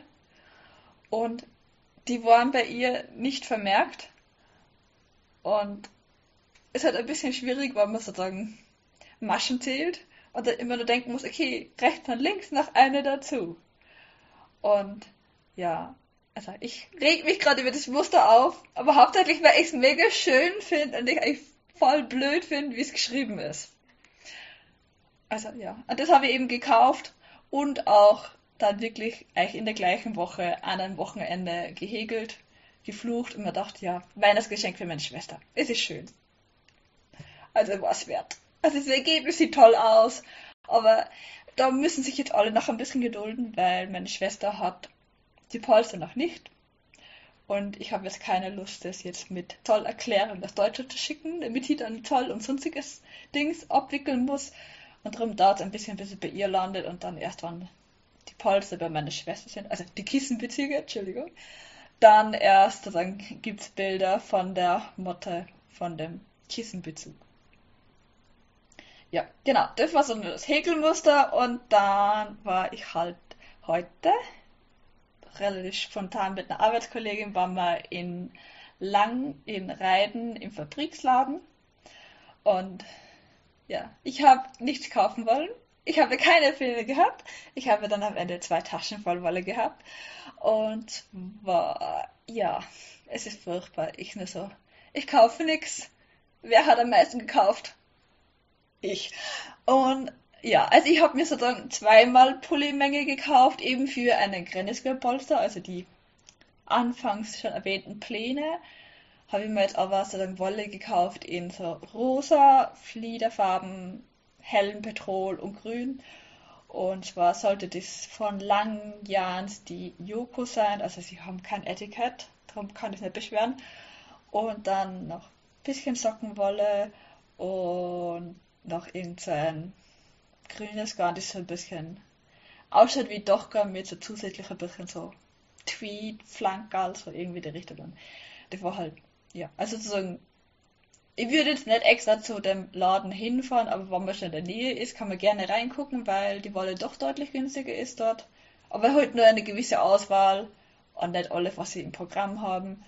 Und was eigentlich auch voll nett ist, die haben, glaube ich, so Musterstücke von den Magazinen, haben sie dort auch zum Verkauf eigentlich mega günstig, weil irgendwie der eine Pulli, der hat irgendwie so 30 Euro gekostet und der andere 50. Also das ist wahrscheinlich gerade so wirklich das Material und sonst nichts. Also ja, da habe ich eben da ein bisschen Wolle gekauft und da war ich so lange beim Wollgeschäft in der Nähe und habe die Wolle abgeholt für eben die drei Kissen für die Hochzeit eben mit diesen grünen, grünen Ocker, Creme und schwarzen Garn und das wird eben, ja, also das war dann so die sechsfach Sockenwolle von Lang und die 150 Meter Merino von Lang und ja, das wird, glaube ich, ganz hübsch. Und das waren meine Einkäufe, von wo ich eigentlich nichts geplant hatte, außer die Hochzeitskissenwolle. Aber schön. Also klingt ja trotz, dass du es nicht geplant hast, hast du ja für jedes, was du gekauft hast, ein Projekt im Kopf. Ungefähr. Also, naja, aber besser als so, ach, das gefällt mir, das nehme ich mal mit und man weiß gar nicht, was man damit macht. Naja, naja, da diese, diese Einzelgängerknäuel und so bei der Sockenwolle, die war so, es ist hübsch, ich nehm's mal. Na gut, da kann man ja Socken draus nähen, ne? So äh, nähen, genau. Stricken. Ja. Stricken. Ich stricke ja so. Häkeln. Gar kann man noch. Also, Socken bestimmt auch. ja, also ich habe so ein Socken für mich selber angefangen zu häkeln. Also ich stecke an der Ferse fest, also nicht an der Ferse, an der Spitze. Ich habe irgendwie so 5 cm. Und ja, es, es zieht sich einfach, weil davor habe ich nur so Babysocken gehäkelt und da habe ich so ein, so ein kleines Babysäckchen in ja, einer Stunde gehäkelt und sozusagen ein Pärchen an einem Abend. Und dann erwachsener Socker ist er dann irgendwie so zehnmal so lange. Also, ja, wären vielleicht nicht Socken. Irgendwas anderes Hübsches. Ja, ich habe auch geshoppt für meine Patchwork-Decke auf jeden Fall, ähm, weil das Betting, so heißt es, glaube ich, im Patchwork-Style. Und äh, ich weiß gar nicht, wie man offiziell diese Rückseite nennt. Das hat auch einen Namen. Komme ich gerade nicht drauf. Du auch nicht, Sabine, ne? Nee, also ich habe sicher schon mal gelesen, aber keine Ahnung. Ja, also jedenfalls, das musste gekauft werden. Das hatte ich nicht hier quasi. Jetzt quasi nur das äh, Patchwork selber habe ich ja aus Stoffresten gemacht. Und da habe ich ordentlich Stoff gekauft, viel Flisofix-Betting, also viel Flisofix erstmal, um das um das Bedding da dran zu klatschen und ähm, viel Vlies von Flisofix auch, also von Flisoline und ähm, genau und auch extrem viel gar nicht. Ich hätte gar nicht gedacht, dass äh, Patchwork so eine so eine Materialschlacht im Sinne von Garn ist. Also ähm, ich habe Nee, also ich habe so ein rotes und so ein äh, grünes, äh, eine rote und eine grüne Rückseite. Äh, die rote für die Tochter und die grüne hat sich der Sohn ausgesucht. Und ähm, das, ich habe, glaube ich, drei oder vier Rollen von dem roten, von roten Garn verbraucht, nur für, da, damit ich quasi hinten rot habe. Und ich habe schon oben, also quasi die, die Naht oben weiß gehalten. Das ist eigentlich gar nicht so schlecht, weil ich habe hier gefühlt 1000 Rollen Garn weiß. Also da habe ich Stash-Abbau im Garn betrieben. Aber da habe ich für die rote Decke auch, glaube ich, drei oder vier Rollen weißes Garn ver, ver, verprügelt. Also das ist echt äh, auch so ein Learning, was ich aus diesem Patchwork mitnehme. Es ist eine unheimliche Materialschlacht, also Wahnsinn. Ähm, ist das jetzt beim normalen Nähen so in der Form? Nee. genau, aber immerhin habe ich da ein bisschen Stash-Abbau, was das Garn angeht, zumindest weißes Garn betrieben. Das Rot und das Grüne musste ich teilweise, also Rot hatte ich ein bisschen da, aber das Grün hatte ich gar nicht in der Farbe da. Da habe ich nur so Petroltöne und das ist so ein richtiges Froschgrün da. Genau, habe ich jetzt schon mal hier vorsorglich vier Rollen gekauft, damit die dann reichen. genau, und dann kam ein Paket von Edna eben an, aus dieser ähm, losen Kooperation, die es da gibt. Ähm, ich weiß immer noch gar nicht, wie meine, wie meine Follower das so finden. Ich ich weiß ja selber noch gar nicht, wie ich es finde, von daher vielleicht sind deswegen alle so zurückhaltend. Jedenfalls habe ich mir, ähm, habe ich diese Wolle für diesen Pullover geschickt bekommen und in dem Paket war noch ähm, Stickgarn drin und ein, eine Stickanleitung. Also, genau. Und ich habe mir ja mal vorgenommen zu sticken, aber ich glaube, das schaffe ich einfach dieses Jahr nie. Und von daher habe ich mir überlegt, wenn ich hier schon so Kooperationskram mache, sollen ja, soll, also sollen ja die Zuhörer auch was davon haben. Und dachte, dass ich dieses Stickset an euch äh, verlose quasi. Und ähm, genau. Es gibt ein Codewort. Und ich habe ein richtig tolles Codewort, Sabine. Achtung, halt dich fest. Petersilie. Uh. Oder? Ich finde, das haben wir auch schon ein paar Mal gesagt, das Codewort hier. Ja, ja. Ähm, genau, der Podcast kommt ja mal am Donnerstag raus. Diesmal ist es der 29. Februar. Das ist ja ganz besonders in diesem Jahr. Es ist also ein 29. Februar Jahr. gibt, genau. Und es ist ein Donnerstag auch noch. Und ähm, genau, da werde ich frühmorgens so einen Codewort-Sticker reinstellen und das wird über das, weil ich weiß, viele hören den Podcast dann erst am Wochenende. Ähm, das wird dann bis Sonntagabend habt ihr dann die Chance. Also Sonntag früh stelle ich den letzten Sticker rein und wenn der dann verschwunden ist, und unter denen, die das Codewort da reingeschrieben haben, wird dann dieses Stickset verlost. Ähm, ich werde auf jeden Fall noch mal ein Foto auf ähm, Instagram veröffentlichen, dass ihr wisst, um was es sich da handelt. Und auch auf meinem schicken WhatsApp-Kanal, der mir auch noch ein bisschen merkwürdig vorkommt, aber weil die Leute gar nicht dort interagieren können. Also man kann quasi nur sehen. Man kann, also die einzige Interaktion, die, die die Leute, die, also die elf Abonnenten, die ich habe, machen können, ist mir ein Herzchen geben. Aber sie können jetzt nicht darauf antworten oder sagen, so, das hätte ich mir irgendwie cooler vorgestellt, wenn man hätte dort doch antworten können oder so, ja. Ähm, genau, da stelle ich noch mal ein Foto rein, aber das Gewinnspiel wird über Instagram sein. Und ihr wisst natürlich, Gewinnspiel, Gewinnspiel macht süchtig. Teilnahme erst ab 18 und diesen ganzen Kram. Ne? Das lest ihr dann einfach auf der Website. Ich kann es nicht in Bar auszahlen. Ähm, Instagram hat nichts damit zu tun. Instagram hat überhaupt nichts damit zu tun. Edna hat auch nichts damit zu tun im Endeffekt. Also das war mir freigestellt, ob ich das für mich behalte oder verlose quasi. Ähm, haben, da haben die keinen Einfluss darauf quasi. Genau, und es waren noch so ein paar Anleitungen drin, aber die Anleitungen sind ja alle for free im äh, Internet. Die brauche ich jetzt, glaube ich, nicht verlosen. Aber es war wieder ein schicker Jutebeutel mit drin und der wird auch in das Stickset mit wandern, quasi entweder als Projektbeutel für Häkeln, Stricken, aber vielleicht eben als Projektbeutel auch fürs Sticken. Ja? Mhm. So hat man viel Kleinkram, den man gut verlieren kann. Genau. Also wer schon von euch stickt und total da Bock drauf hat und wer sagt, ich will das mal ausprobieren und noch kein Geld investieren, der ist herzlich eingeladen, da mitzumachen. Genau. Codewort Petersilie. So, habe ich jetzt gesagt. Und dann habe ich noch einen zweiten Code gekriegt. Äh, das kann ich vielleicht auch gleich hier sagen, wenn wir schon beim Werbeblock sind quasi. Ähm, Gibt es gerade so eine Frühjahrsaktion auf der Seite Etna oder etna.at, also die österreichische Variante. Eine Schweizer Variante gibt es, glaube ich, gar nicht, weiß gar nicht. Äh, die, die, die Schweiz, Schweiz verschicken. so die extra Wurst. So. Ja. Wenn man Glück hat, gibt es einen Schweizer Standard und wenn man Pech hat, dann ja. Pech hat. Also, oh, du kannst es dir jetzt aber mal nach Österreich schicken lassen. ja. Genau, da habe ich auch einen äh, Code, äh, wo ihr bis zum 8. April 25% Rabatt auf eure Bestellung bekommt, egal was ihr da bestellt. Äh, ist nicht auf irgendein Produkt, Produkt beschränkt quasi. Und äh, ich finde auch dieses Codewort immer total geil. Das ist Grad X Etna. Weil 30 Grad ist zu lang gewesen.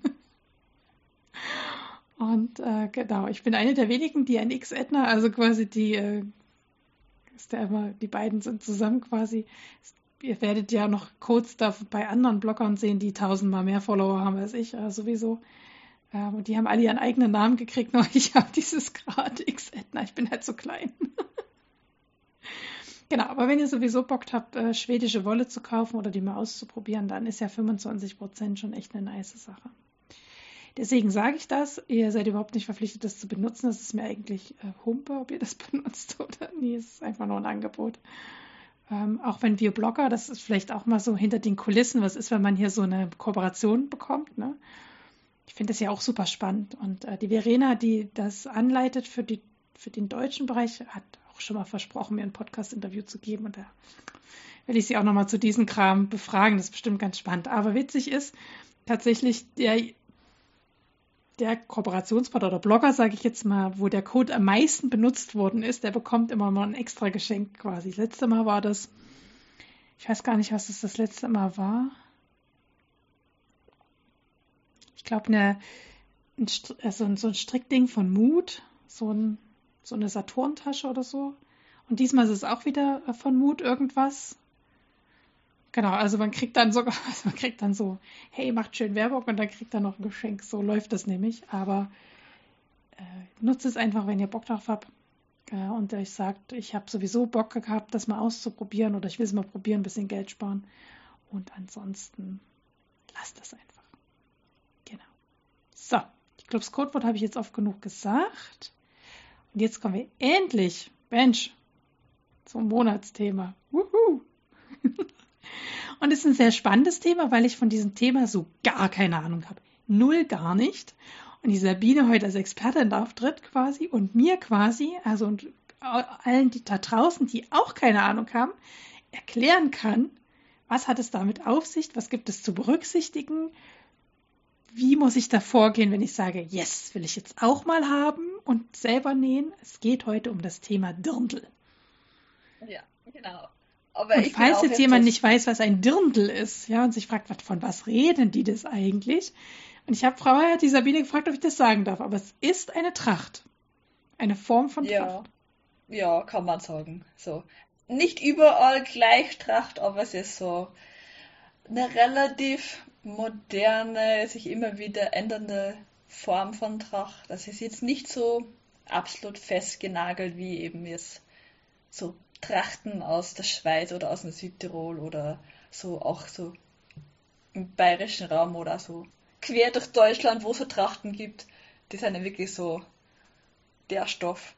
Diese Knöpfe, diese Nähseite. Ah ja, okay, anders. so richtig krass festgelegt. Ja. Nee, beim Dirndl habe ich immer so das Gefühl, ist eher so bestimmte Teile gefühlt. Also irgendwie diese Dirndl-Bluse gehört dazu, habe ich das Gefühl. Das Dirndl selber und eine Schürze.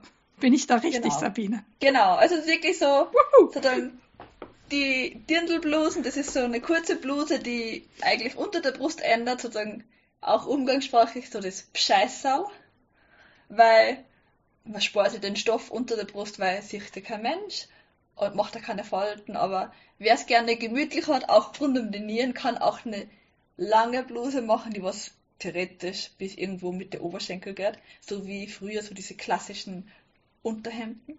Und dann natürlich sozusagen beim Dirndlkleid ist eben sozusagen der Leib, sozusagen das ist das Oberteil, sehr eng am Sitzen, meistens, aber nicht immer, tiefer Ausschnitt. Und dann eben direkt an der Taille angesetzt der Dirndlrock. Von der Länge, sage ich mal so, ungefähr knielang bis bodenlang. Bodenlang unter Anführungsstrichen, also wenn es noch eine Münchner geht, ist bodenlang, so dass ein Bierkrug unten durchpasst. Aber das ist so Münchner Eigenheit halt. Und natürlich so dann ganz wichtig die Schürze und jetzt nicht nur irgendwie so ein kleines Geschirrdüchel, sondern halt eine gescheite Schürzen. So richtig so, da kann man so richtig irgendeinen schicken Stoff toll in Szene setzen, aber man braucht da jetzt nicht so viel Stoff, also kann es auch irgendwas Ausgefallenes sein. Ja, damit hat man eigentlich so alle Dirndlteile mal zusammen. Ja. Du hast vorhin im Vorgespräch gesagt, dass dir ganz wichtig ist, auch ein bisschen was zur Historie zu sagen. Genau. Also, ne, das Problem mit dem Dirndl, was man vielleicht jetzt, wenn man in einer Nicht-Dirndl-Region wohnt, das einem nicht so bewusst ist, aber vielleicht jetzt mehr so in, sagen wir mal so, Österreich, Bayern, wo ja Dirndl jetzt mehr üblich ist, ist einfach, dass das Dirndl halt mega sozusagen vereinnahmt wird, so von eben so rechtsgerichteten Parteien und Institutionen und auch so ja, so ein gewisses Image mit sich bringt, so konservativ, heimatverbunden und halt eher rechts, was auch eben daran liegt, dass halt sozusagen während Nationalsozialismus hat eine sozusagen Reichstrachtenbeauftragte gegeben aus dem Tirol, die war die Frau Besendorfer, die war sozusagen ab dem Anschluss an Deutschland 1938 war die sozusagen beauftragt, jetzt sozusagen dort überall für ein regional zugeordnetes Dirndl zu sorgen und auch so dann das Dirndl so dann dem Schnitt, wie es heute hat, zu verpassen, eben mit diesem Kessenausschnitt, kürzere Röcke und einfach so dieses deutsche, weibliche so richtig mal voll zu präsentieren, so. Und auch so wirklich so, ja, so ein bisschen auch so dieses, ja, keine Ahnung, ureingestandene seriöse Heimat, Deutschland, Brüderlichkeit, was auch immer noch so alles dazu gehört. Und die hat es da halt gemacht. So dann schon, also so, sie war schon in der, in dem Spektrum unterwegs mit Trachten schon vor sozusagen Nationalsozialismus, während Nationalsozialismus und auch danach. Und das ist sozusagen, das, was sie sozusagen da gemacht hat, ist auch so relativ sozusagen ohne große irgendwie Berücksichtigung des sozusagen Nationalsozialismus einfach sozusagen weiterverwendet worden. Also es gibt ja jetzt noch so, auch in der Musik, so Märsche aus Nationalsozialismus, die was doch immer gern gespielt werden, weil es die Leute einfach gefällt und eigentlich nervt wirklich drüber nachdenkt. Und also vor dem Nationalsozialismus, wir machen jetzt ein bisschen Sprung quer durch die Geschichte, ist das Dirndl an sich auch schon da gewesen, als zum Beispiel jetzt so richtig Trendsetter worden ist das Dirndl eigentlich so mit dem weißen Rössel. Das ist so, äh, ich weiß jetzt nicht genau, wann jetzt ist noch irgendwie so die Operette so auf die Bühne kommen, modern, aber es war halt dann so richtig so voll der Trend, so das Dirndl und hat es eben in München ein jüdisches Modehaus gegeben, die hat eben für die Operette die Dirndl hergestellt und denen ist so dann die Bude eingerannt worden, weil halt so all diese Städte wollten halt so ein Dirndl, so für den Ausflug auf den Lande, so das schicke Outfit für die Erholung und Wandern, weil man halt eben sozusagen ein bisschen Frischluft schnappen war. Genau. Und dann eben sozusagen mit Nationalsozialismus ist halt dann das Ganze halt, ja. Nehmen wir einfach nur so dieses nette Landoutfit für den Urlaub gewesen, sondern hat halt so ein bisschen, ja, so diesen braunen Touch gekriegt und das hat halt auch jetzt nicht wirklich verloren. Also es war halt dann einfach auch so, nach dem Nationalsozialismus war Dirndl eigentlich so, jetzt nichts, was man irgendwie wirklich so gesehen hat, angefasst hat. Ich war jetzt auch mal so weg von der Bühne. Und dann eigentlich so mehr wieder Trend worden ist es jetzt wieder, also wieder Trend, beziehungsweise wieder sozusagen ein bisschen ähm, rehabilitiert worden ist es dann eben 1972, wie die Olympischen Spiele in München waren, weil haben dann die Hostessen haben dann so den 70er Jahre entsprechend ein kesses, kurzes, hellblau-weißes Dirndl angehabt und da war schon eine gewisse Distanzierung von eben der Zeit mit den Nazis. Und jetzt dann wirklich so in den letzten Jahren ist eben so das Dirndl und Lederhosen wieder sehr im Trend waren und einfach so dieses, blöd gesagt, dieses Outfit fürs Bierzapfen. Sozusagen, weil so Oktoberfest hat sich ja auch jetzt, jetzt so von München so überhin verbreitet und dann sieht man halt auch in der Schweiz fürs Oktoberfest in der Schweiz oder deren Ableger, blöd gesagt, zieht man halt dann auch so den Dirndl und Lederhosen an und hat halt dann das an und da gibt es natürlich dann auch beim Dirndl an sich gibt es dann wieder so Dinge, die Ureingefleischten, die sagen also, das und das geht und das geht nicht und ich denke mal so, ja also optisch finde ich ein Dirndl mit Totenköpfen jetzt auch nicht so hübsch, aber ich denke mal, also mir ist lieber, es rennt irgendwer mit einem durchgeknallten Dirndl in Totenkopf rum, als wie wann das jetzt wirklich nur so diese recht konservativen Kreise so für sich beanspruchen. Und ich finde da so, wenn jetzt eben so Touristen mit so irgendwelche günstigen Plastikdirndl rumrennen, finde ich eigentlich einen sehr guten Gegenpol, die was das also ein bisschen neutralisieren, so wenn es einfach jeder anhat. Und das ist eigentlich so ein bisschen nicht nur die eine Personengruppe, sondern einfach so, wenn es auch die Touristen, die was jetzt aus China kommen, mit dem rumrennen, dann denken so, gut so, macht es. Und ein bisschen so, ja, wieder neutralisieren und einfach für alle, also. Wobei ich möchte anmerken, ich war da in der Ausstellung zum Thema Kimono und da zum Beispiel hat es auch eine Kimono gegeben, der war auch mit Totenköpfe vertiert. Also warum sollte nicht auch das Dirndl so durchgeknallte Muster haben. Ja. Ja, genau. Also drum eben ist jetzt auch heutzutage für viel Leid oft eben so das Anziehen von der Dirndl eigentlich nur so ein No-Go, weil es halt auch so, ja, doch relativ üblich ist bei jetzt so, sagen wir mal so bei eher rechtsgerichteten Politikern, dass die heute halt so dieses drachtige anhaben oder ein Dirndl und es ist halt dann so, wie wir heute vielleicht jetzt auch nicht direkt damit verbunden werden. Und muss sagen, ich selber habe jetzt eigentlich Dirndl auch erst wie das erste Mal so vor sechs Jahren anzogen, weil für mich war das jetzt eigentlich auch nie wirklich ein Thema und eigentlich erst dann, wie ich mal in die Schweiz gezogen bin, wo man dann ja auf einmal nicht mehr Einheimischer ist, sondern Ausländer, so wird man sich seiner Wurzeln bewusst, also ist ja nicht so mega krass weit weg, aber trotzdem so, meist dann auf einmal Österreicher weil man heute halt dann nicht mehr in Österreich ist und wir sind so. Und dann denkt man sich, ja, irgendwie so ein Dirndl war halt auch fesch und ja, so hat es dann halt bei mir angefangen mit dem ersten Dirndl und das sind es immer mehr waren. Ja. Ich wollte gerade sagen, du hast nicht nur ein Dirndl bisher genäht, sondern. Ja, also ich glaube, mein Höchststand war mal irgendwie bei 15 Dirndl im Schrank. Und genäht also genäht und angepasst sind es irgendwie so an die 10. Also, mhm. ja, also. Auch die Mehrheit also, es macht einfach Spaß. Also, auch, was aber immer schön ist, sozusagen eben, weil die Schweiz, die ist ja so dann vom Nationalsozialismus so überhaupt nicht beeinflusst gewesen. Die haben eben diese Verbindung vom Dirndl mit dem Rechtspopulismus so ganz und gar nicht. Und das ist eigentlich sehr angenehm, weil da jetzt einfach diese, diese Connection einfach nicht vorhanden ist.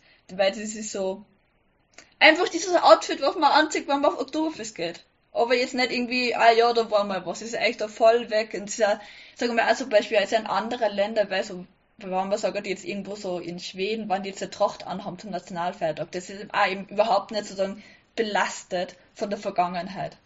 Und das ist eigentlich sehr schön, wobei, naja, in der Schweiz Dirndl darfst nur anziehen, wenn es eben für die Oktoberfesteln ist, weil wenn du dann so ein so ein Jodlerfest ansiehst oder so ein Schwingenfest, dann kommst du mit dem Dirndl, wirst schon ein bisschen schief angeschaut, weil die Schweizer hat ja so Schweizer Tracht, die war so richtig so, wie immer in Deutschland oder Österreich, diese Tracht, die ist jetzt richtig so konserviert, festgelegt worden, so ungefähr die Zeit der industriellen Revolution, wo sozusagen dieses Tracht an sich nicht mehr wirklich getragen wurde, es ist so sozusagen festgelegt worden, wie es halt ausschauen soll und hat halt so jeder Kanton seine Dinge und da ist es halt ganz anders, die Herangehensweise so mit dieser Tracht und dann eben so das Dirndl, das ist ja trotz allem, sagen wir mal, ein Modekleid, was halt eigentlich so immer wieder neue Trends hat und sie verändert und auch eben von einem Modedesigner wie eben von der, glaube ich, Lola Poltinger aus Wien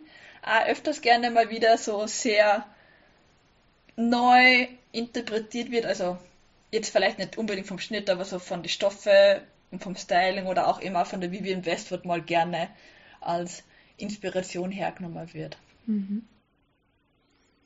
Wenn ich mir jetzt sage, ich will das mal selber nähen, so ein Dirndl, und ich dich quasi als Dirndl-Näh-Profi frage, so von Anfänger zu Profi, wie fange ich an? Was ist ein guter Start? Äh, weil wenn ich jetzt, also wenn ich jetzt mir überlege, welche Schnittmusterdesigner kenne ich eigentlich, die Dirndl machen, da kenne ich eigentlich nur eine. Und das ist La Bavarese. Und dann hört es bei mir auf.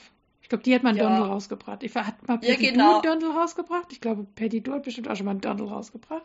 Puh, und wahrscheinlich Ahnung. findet man in der Border, äh, in der Faschingsabteilung von Border bestimmt auch ein Dirndlschnitt in Anführungsstrichen. Also bitte nicht die Faschingsabteilung, okay? Also aber weißt du, aber du weißt, was ich meine, oder weißt ja. du? Also so und dann, ja. äh, ich weiß, wüsste gar nicht, wo man, äh, dann kriege ich ab und zu mal Werbung von so Leuten, äh, die sagen, die dann so Kurse anbieten zum Dirndl wo der wo ein Schnittmuster für dich erstellt wird. Und ich, und dann hat man so diese Bandbreite und man will vielleicht sagen, ich will das mal ausprobieren in meinem Leben und gucken, wo es mich hintreibt. Was würdest du also quasi empfehlen? So, welchen Weg lohnt es sich zu gehen, und, um nicht so viele Klogriffe zu haben?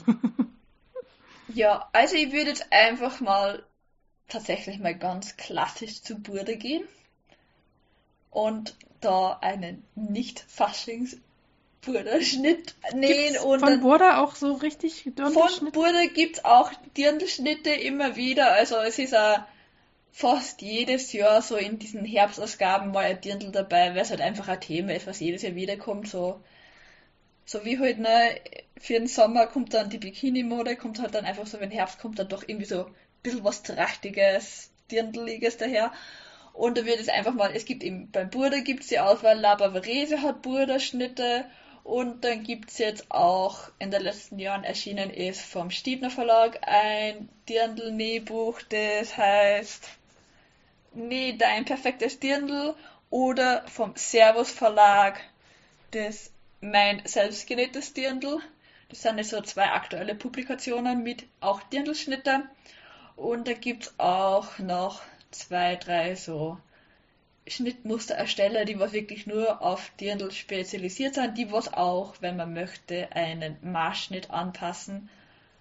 Aber an und für sich alles, was du brauchst, ist ein simpler, gut sitzender Dirndlschnitt für dein Leib. Das ist wirklich das Einzige, was du brauchst. Der Rock kann ja und, eigentlich nicht das Thema sein, ne? Der wird ja nee, eingerascht. Also der Rock ist eine Stoffbahn. Ja. Und die Schürzen ist eine Stoffbahn. Ja. Und die Blusen kauft man meistens, weil man zu faul ist, dass man die näht. Okay. Ja, also ich habe erst eine genäht und das war mir genug Aufwand, dass ich gesagt habe, na, kauf ein paar Scheine aus dem Laden. Okay. Ja, also einfach. Du würdest also sagen, wenn, wenn man jetzt auf Schnittsuche ist, dass man sehr viel Wert darauf guckt, wie ist dieses Oberteil gestaltet und könnte das zu meiner Körperform passen quasi. Ja, also an und für sich kannst du auch wirklich einen ganz hochgeschlossenen Dirndlschnitt nehmen, weil du kannst den Ausschnitt kannst du beliebig verändern. Also das, sagen wir so, wenn man sich jetzt nicht sicher ist als Anfänger und jetzt sagt, okay, wie echt genau das nähen und ich will eigentlich nur nähen und jetzt nicht wirklich drüber nachdenken, dann ist es am einfachsten, wenn du sagst, okay, dieser Schnitt, den nehme ich, fertig, aber wenn du sagst, okay, du hast ein bisschen Erfahrung, du hast jetzt kein Problem damit, ein bisschen was am Ausschnitt zu verändern oder vielleicht auch ein bisschen was an die Abnähe zu machen, dann kann man wirklich so einen relativ hochgeschlossenen Dirndlschnitt nehmen und dann einfach dann so ein Probemodell machen und da gucken, okay, wie tief soll der Ausschnitt sein und das dann individuell anpassen, weil es ist ja, wenn man jetzt so ältere Dirndl-Nähbücher sich anschaut, die haben oft wirklich nur so einen Basis-Dirndlschnitt und dann so auf kleinen Zeichnungen die Anleitungen und einzeichnen, okay, Abnäher so verlegen, da das dran stickeln, da das wegschneiden, das so aufteilen und dann macht er das eigentlich selber. Ja, genau, also sozusagen Dirndlschnitt mal kaufen, Probemodell machen und ganz wichtig, Oberweite. Es ist, die Oberweite ist das Entscheidungsmerkmal für die richtige Größe. Also weil ich habe gerade erst wo ein Beispiel gesehen, da hat eine nach der Taille den Schnitt ausgewählt und sich dann extrem wundert, warum es halt an der Oberweite einfach nicht gesessen ist, weil halt die Taille und die Oberweite zwei verschiedene Größen waren, das einfach, ja, ist furchtbar gesessen. Und das Wichtigste ist eigentlich immer, immer nach der Oberweite gehen, weil die Oberweite sitzt, die Teile anpassen ist easy, andersrum, Oberweite anpassen ist halt einfach ein bisschen aufwendiger und unerfreulicher zu machen. Ja, also ja, ich habe auch nicht gedacht, dass man das so macht, aber die hat sich wahrscheinlich, ja, okay, ich will sicher sein, dass die Teile reinpasst. Aber bei der Teile kannst du ja so eine Abnäher weitergeben, an der Seite weitergeben. Aber das sagt auch die Profischneiderin, wenn es der Kleiden ist. Geh nach der Oberweiten und du kannst ja immer nur Teile weiter zugeben und wenn du irgendwo Teile not hast, kannst du ja immer nur sozusagen Hüfte und Teile nur bei der Größe rausgehen. Ja. Okay, also ich suche mir also einen Schnitt, wo ich klarkomme mit. genau. Also es gibt auch ein, ich weiß es gerade nicht, wie es heißt, es gibt auch eine Zeitschrift, die was einmal oder zweimal im Jahr erscheint mit Dirndlschnitte. Allerdings haben die sozusagen null Anleitung und ich habe keine Erfahrung dazu, wie gut die Schnitte sitzen. Also die, also es gibt eine Facebook-Gruppe zum Dirndl und die Erfahrungen sind gemischt von ich nehme mit dem und ich habe es genäht und dann in die Tonne geschmissen. Naja, ah na gut. Das ist Aber ja das, was wir vorhin schon halt hatten. Überall. Ne, das, heißt, das hatten wir ja vorhin schon das Thema. Ne? Manchmal passt es wie Arsch auf Eimer und manchmal denkt man so, hä? ja. ja. Ja, genau. Ja, aber eben, ich sag mal, wenn man jetzt so irgendeinen soliden Schnitt von Buddha nimmt, hat man mal nicht so viel falsch gemacht. Ja. Gibt es bestimmte Stoffe, die zu einem Dirndl dazugehören? Also ist auch die Stoffart wichtig? Aus welchem, du hast vorhin schon gesagt, naja, die Touristen kommen so mit den Plastikkleidern, aber äh, gibt es da was, wo man sagt, ja, das sind so eigentlich die Stoffe, aus denen Dirndl genäht werden? Ja, also kommt ein bisschen aufs Dirndl an, aber so gute Wahl ist einfach so Baumwolle, Wollmischungen, Seide und halt wichtig, alles nicht dehnbar oder auch Leinen. Also es gibt Dirndl zum Kaufen, die was so mit einem gewissen Stretch sind, aber an und für sich hast du kein Stretch und beim Leib kannst eigentlich alle, was sich nicht den verwenden. Beim Rock ist halt die Empfehlung, dass es halt ein Stoff ist, der halt nicht voll knittert. Also vielleicht jetzt nicht gerade das pure Leinen, sondern vielleicht eher irgendeine Wollmischung oder eher Baumwolle, vielleicht mit einem gewissen Kunstfaseranteil, dass halt, wenn sie halt mal länger hinsetzt und wieder aufsteht, jetzt nicht voll verknitterten Hintern hast. Und bei der Schürze, da kannst du eigentlich wirklich nehmen, was du willst. Also ich habe auch bei einem Dirndl habe ich so eine Kunstfasersatte Futterstoff verwendet, weil der einfach mega hübsch war. Der hat so changierende Optik gehabt. Und war einfach so, okay, den nehme ich, der ist schön. Also, weil bei der Schürzen, die muss ja heutzutage muss die ja nichts mehr aushalten. Diese reines dekorative Stoffstück, da kannst du eigentlich wirklich nehmen, was du willst, solange es zum Rest passt. Und natürlich vom Muster vom klassischen, trachtigen, blau-weißen, grünen Streifen, Blümchen, Streumuster, Totenköpfe. Was einem gefällt. Mhm. Ja. Taschen erlaubt? Der Rock hat Taschen. Das ist echt schön am Dirndl. Der Rock hat mindestens eine riesige Tasche, die wo der Eingriff unter der Schürze drin ist. Da hat das Handy Platz, da hat das Geldtaschel Platz. Wenn man bisschen Streber ist, macht man sogar einen Reißverschluss, damit man, wenn man mit der Achterbahn fährt, nichts rausfallen kann.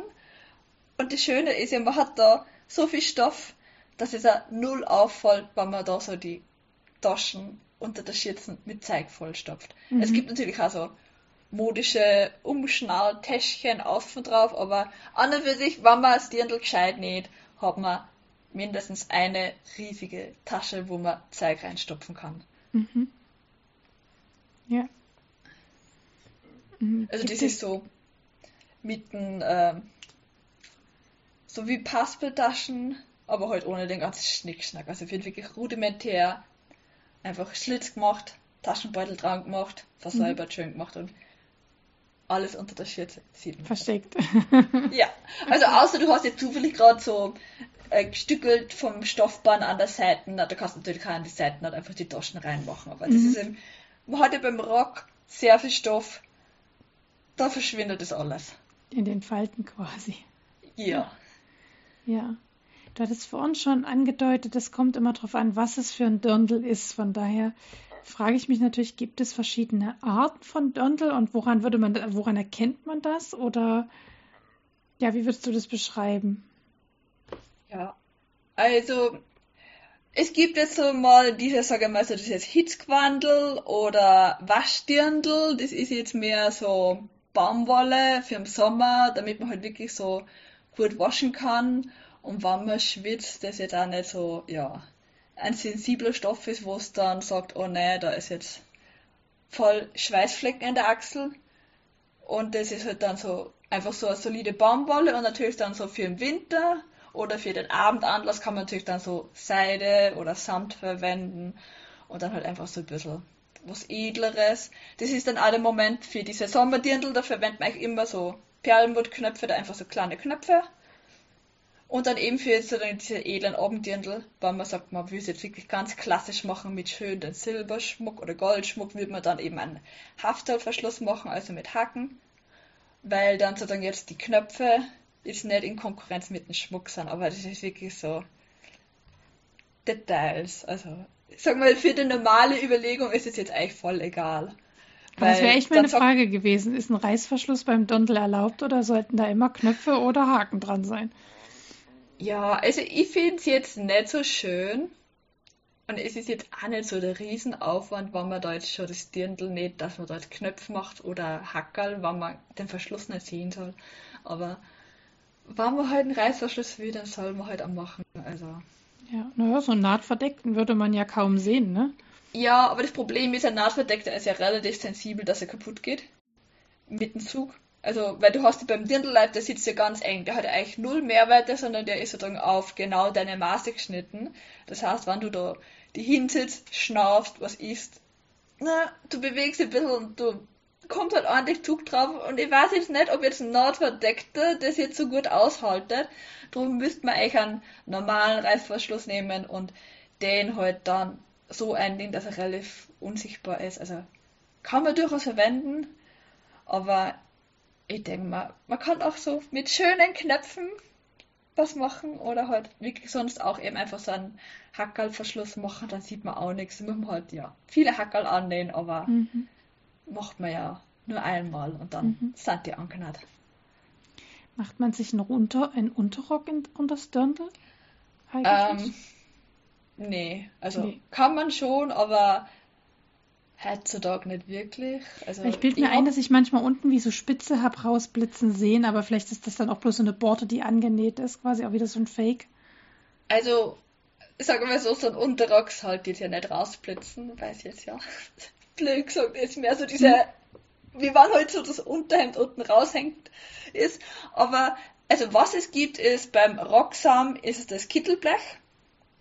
Das ist sozusagen so ein, statt dass man einfach diesen, den Stoff hochschlagt, verwendet man jetzt mal einen anderen Stoff dran, schlagt es hoch und verwendet es so dann als Saumblende. Naja. Mhm. Und kann man natürlich auch super verwenden, wenn der Stoff knapp ist oder wenn man sagt, okay, man hat jetzt irgendeinen edlen Stoff, der was eh schon teuer ist, dann will man jetzt nicht nur 20, Prä 20 cm oder 10 cm pro Rockbahn nur zusätzlich kaufen, nur für den Saum.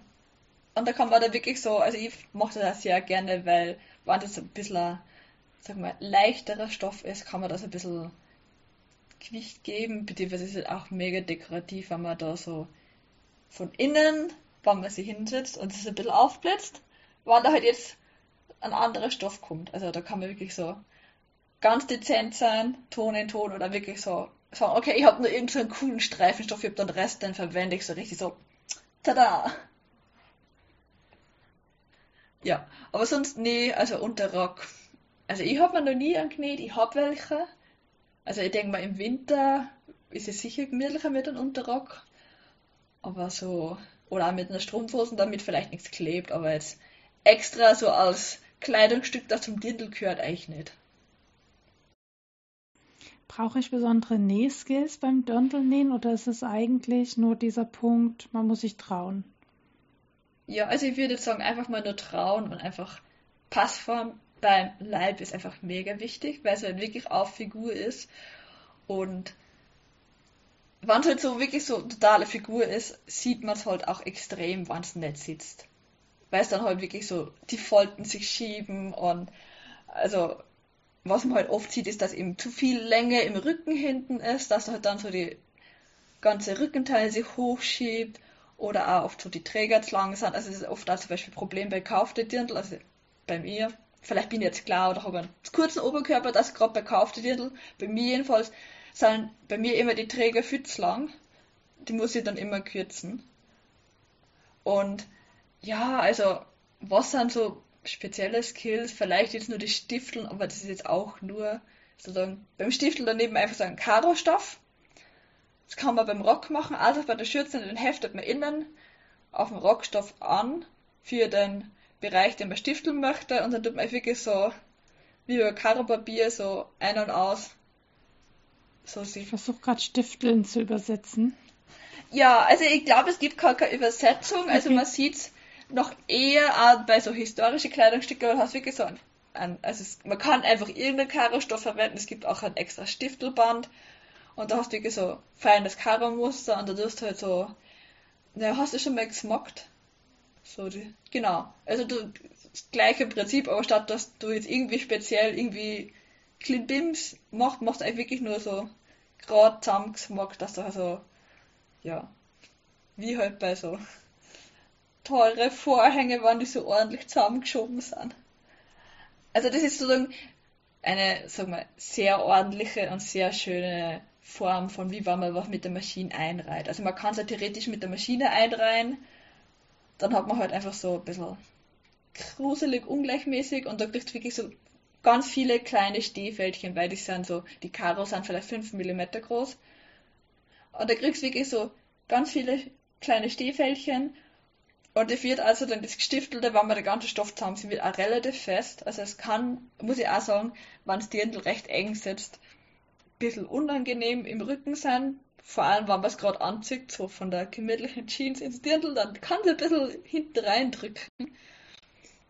Aber man stiftelt nicht den kompletten Rock, sondern man stiftelt eigentlich nur so bis in den Bereich, wo dann die Schürzen ist und dann vorne beim Bauch macht man nur ein paar große Falten, die was also dann jetzt nicht so auftragen wie beim Stifteln.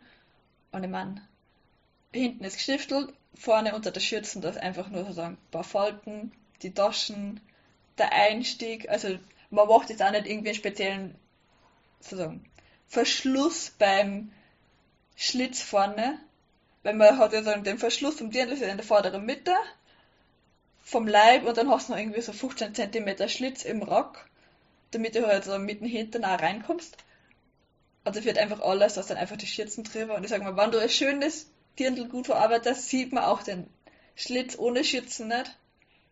Aber wenn der jetzt nicht so ordentlich ist, ist es unter der Schürzen drunter. So, da kann man ein bisschen gut Zeug, ja, verhüllen. War mir auch Ja. noch nicht bewusst, dass da noch ein Schlitz ist, quasi. Aber Ja, also sieht man ja dann auch nicht. Ja, ich meine, wenn die Öffnung ja nur bis zur Taille wäre, dann hast du ja ein Problem. Ja, absolut, ja. Weil du musst ja wirklich so, ja, den kompletten Hintern der Hüfte muss ja irgendwie reinkommen. Darum hat man da eigentlich wirklich einfach so einen Schlitz, also eben bei so, wenn du jetzt kauft, das wäre mit dem Reißverschluss, hast du einfach den Reißverschluss länger runter.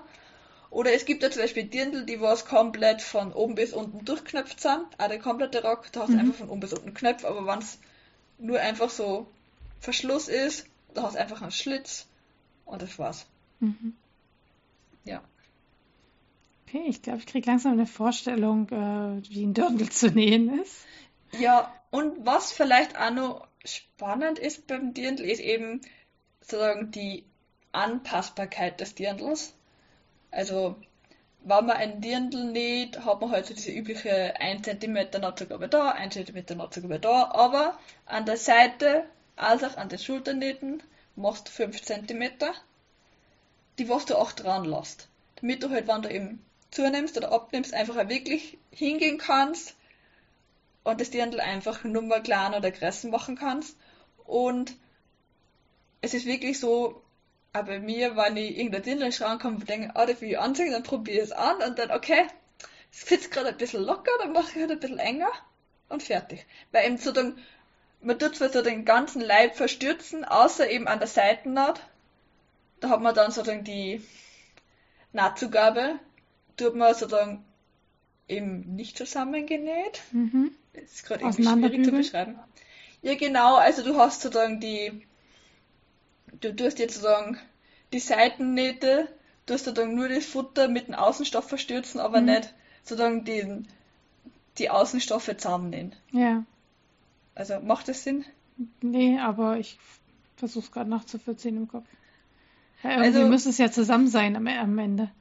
Ja, aber wie wenn du zum Beispiel jetzt einfach irgendein... Aber das wird dann durchs Futter zusammengehalten quasi. Nee, nee, also wie wenn du jetzt einfach eine Naht hast, wo du die Nahtzugabe auseinanderbügelst. Genau. Und es ist einfach sozusagen, dass du halt das auch mit dem Futter hast. Das heißt, du hast sozusagen die Nahtzugabe innen auseinanderbügelt. Ah ja, gut. Ja, das kann ich Also- mir schon eher vorstellen. Mhm. Also ich, ich könnte jetzt ein Beispiel holen, um es dir zu zeigen, aber es nützt dir die Zuhörer Das nicht. nützt den Zuhörern nichts. Also, ja, es ist einfach, man hat einfach, beim Dirndl hat man einfach innen sozusagen zusätzliche Nahtzugabe, wie zum Beispiel auch bei sozusagen teureren Hosen, die haben ja so am Hintern, haben ja die oft auch noch so ein bisschen Nahtzugabe zum Weitermachen. Und da hat man eben an der Seite lässt man sich 5 cm und an der Schulter, das ist eher selten, aber kann auch Sinn machen. Und da kann man eben durch die 5 cm, die man an der Seite hat, kannst du halt wirklich mal ein paar Zentimeter kleiner machen und ein paar Zentimeter größer machen und du kannst halt wirklich dann einfach so den Rock, den nähst du zwar an den Leib an, aber er wird jetzt nicht mit dem Futter verstürzt. Also dann tust du den Leib aus Einzelstück nähen, fix fertig, und dann setzt du einfach nur den Rock an und dadurch kannst du auch wirklich sozusagen, wenn du eben das Dirndl weiter oder enger nähst, super in den Bereich einfach auftrennen und dann, wenn es eben Falten gelegt hast, musst du halt ein bisschen bei den Falten ein bisschen pushen. Dann wieder so ein bisschen hinlegen, dass sozusagen entweder die Falten ein bisschen breiter sind oder halt diese zu viel an Stoff in der Faltentiefe verschwindet und dann einfach wieder zusammennähen. Und dann sitzt es wieder. Und die Schützen wird eh bunden und muss eigentlich nichts machen. Ja, aber ist es jetzt ungefähr logisch, Ja, was ich ja, ja, ich weiß schon, was du meinst. Ja, ja. Okay, gut. Es ist Spannend. Schwierig, dass das gleich so mitgedacht wird bei vielen Schnitten, ne? Ja. Dass es so anpassbar ist, ne? Dass es ein Also Kleidungsstück ist- ist, was über mehrere Jahrzehnte getragen werden soll, ne? Ja, also das ist wirklich auch, bei gekauften Dirndl wird das auch gemacht. Also auch wenn es ein billiges Dirndl ist, die haben eigentlich immer auch diese zusätzliche Nahtzugabe und ich habe tatsächlich nur von meiner, ich weiß es nicht, Urgroßmutter so ein Dirndl-Leib. Dann habe ich jetzt noch und dann passe ich mir auch an, je nachdem, wie ich ihn brauche. Größer oder kleiner. Ja. Und dann hat man halt auch, ja, also der, was nur ein Dirndl hat, muss halt das eine sich immer anpassen. Und wenn man mehrere Dirndl hat, dann hat man halt ja, drei Größen im Schrank und sieht an, was gerade passt. Hm. Zum Abschluss vielleicht noch. Wo ist die Schleife zu binden? Also, da gibt es doch auch so Philosophien darüber. Und da ist das nur Quatsch und ja. Ja, also, also dieses Schleife vorne, hinten, Mitte, links, das ist so Oktoberfestspielerei. Okay, also es ist Firlefanz. Also, ich bind meine hinten, weil ganz klassisch wird hinten bunden und ich finde ehrlich, ich finde es schöner, wenn es hinten ist. Weil hinten hast du sonst gar nichts. Sonst hinten hast du wirklich nur so den Rock und den Rücken. Und wenn du hinten dann die schöne Schleife hast, eben mit einer Schürze, vielleicht eine Kontrastfarbe, das sieht dann einfach gut aus. Und vorne hast du eben mit dem Ausschnitt und die ganzen Rüschen und sonstigen Klimbim. Du brauchst eigentlich nicht nur so ein Schleiffall. Und ja, ich finde es ehrlich so dumm, dieses oh, Single, vergeben, Jungfrau, was auch immer gespiele. Und ja, drum sage ich jetzt einfach mal die Schürze, also für mich geht nach hinten, weil es gibt ja sicher Leute, die sagen, ja, aber ich mache ja nur Witwen, dann denkt man nur so, dann bin ich halt Witwe, ist mir egal. Okay. ja. Mhm. Okay. Ja, ich glaube, so. Mir fällt keine Frage mehr ein, aber ich glaube, das ist, äh, ich glaube, jetzt kann man sich vorstellen. Ist ja schon mal zu beruhigend, dass, äh, dass man dass man gar nicht so teure Kurse buchen muss, sondern dass man einfach erstmal einen guten Schnitt sich holt und guckt und ein bisschen rumprobiert ja. mit dem Schnitt. Ja? ja, ich sag mal, wann der Leib passt, kannst eigentlich alles machen. Und ich muss auch sagen, mein allererstes Dirndl habe ich nicht einmal einen Dirndlschnitt verwendet, sondern ich habe einen Jackenschnitt verwendet, weil mir da der Kragen so mega gefallen hat und habe einfach wirklich geschaut, dass ich halt von der Fertigmasterbälle genau meine Maße genommen habe vom Schnitt und dann halt einfach ja die Ärmel weglassen habe und einfach ein Dirndl draus gemacht habe. Aber jetzt möchte ich noch eine Kleinigkeit erwähnen, die mir echt ein Anliegen ist die okay. ich so oft sehe. Natürlich, gerne, weil ich habe ja keine Ahnung, das musst du mir alles sagen. Find, abgesehen von, von schlecht sitzenden Dirndl, die was auf der Straße rumlaufen, was halt leider so ist, bei den Schürzen, die kann man ja auch stifteln oder in Falten legen. Und die muss man halt so, sage ich mal so, minimal auffächern, damit das schön liegt, weil es ist ja der Körper so dann Taille zur Hüfte runter ist ja kein gerader, runder Ding, sondern es geht ja so ein bisschen auseinander. Also hat, man, man hat ja so ein bisschen Bauch, aber man kann Bauch haben, aber es ist ja so ein bisschen Bauch, ein bisschen Hüfte. Und es ist einfach so ein bisschen, es wird einfach nach unten her mehr Volumen. Und da muss man einfach diese Schürzen, egal ob jetzt Falten oder gestiftelt, man muss jetzt so ganz minimal auffächern, dass wenn man sie dann umbindet, sieht es einfach so schön runterhängt, weil wenn du es eben nicht auffächert, sondern einfach wirklich so die, die Falten einfach ganz gerade absteppst, wenn du das absteppst. Wenn es nicht absteppst, ist wurscht, wenn du es absteppst und du machst es einfach ganz gerade abgesteppt, dann hast du dann dieses gerade Stück abgesteppte Falten und dann springt die Schürzen so auseinander. Und weil das oft so gerade abgesteppt ist, schaut es aus, wie wenn so zuerst die Schürze im abgesteppten Bereich so ein bisschen zusammengeht und dann so auseinander springt. Und das schaut so schlimm aus. Und das sieht man so oft. Und das sieht man auch sogar in den An Dirndlnähbuch und ich so, das kann nicht sein, dass die das so nähen, das schaut doch schlimm aus, fällt das denn nervt auf. Also das ist wirklich so, da, ja, also weil ich kann mich erinnern, wie ich beim ersten Dirndl genäht habe, da habe ich eben diesen ganzen Rock eingereiht und dann habe ich das einfach dieses Eingereihte mit dem Stifteln komplett gerade zusammengezogen und hab mir gedacht, es funktioniert nicht, ich habe ein Problem. Also man muss auch immer auch diese, wenn man diese gestiftelte, eingereihte Rockbahn hat, muss man auch so leicht auffächern, dass wenn man so dann flach auf dem Boden, auf dem Boden legt, dann macht das so gewisse Kurven. Damit, wenn man das eben dann am Leib annäht, heute halt dann eben Platz eben für die Hüften hat. Mhm.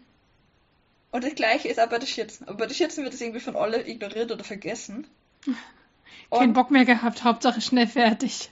Ja, keine Ahnung. Also da machen sich die Leute so Mühe mit Stifteln und Perlen und Wabenmuster, Waffeln und so und dann ja, also da, da bin ich wirklich so, ich, das ist so wie wenn Leute rumrennen mit der Jacke, wo beim Schlitz hinten da immer das X drauf ist. Mhm.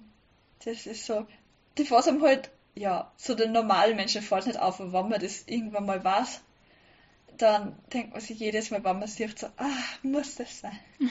Aber ja. Okay. Gibt es noch was ja. zum Thema Dirndl zu sagen? Was man als äh, lass, Ahnungsloser wissen lass, sollte? Na, Dirndl nähen, Spaß haben und ja. Auch als Kostüm tragen, mir ist egal. Okay.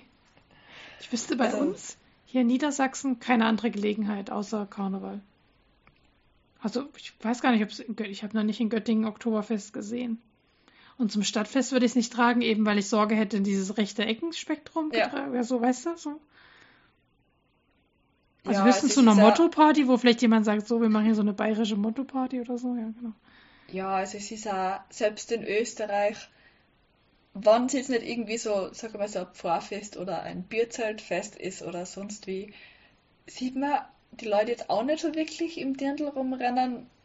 Und wenn man mal Dirndl anhat, dann ist man irgendwie so der Einzelgänger. Also, ja, also.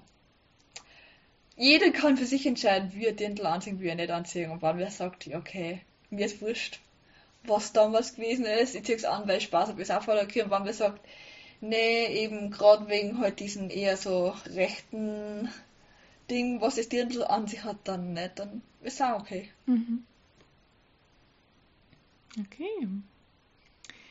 Dann lass uns in den Endsport gehen. Und der Endsport, der ist heute lang, weil du bist eine der wenigen Gäste, die sich traut, Empfehlungen auszusprechen. Ich freue mich darüber mal sehr, wenn es Gäste trauen.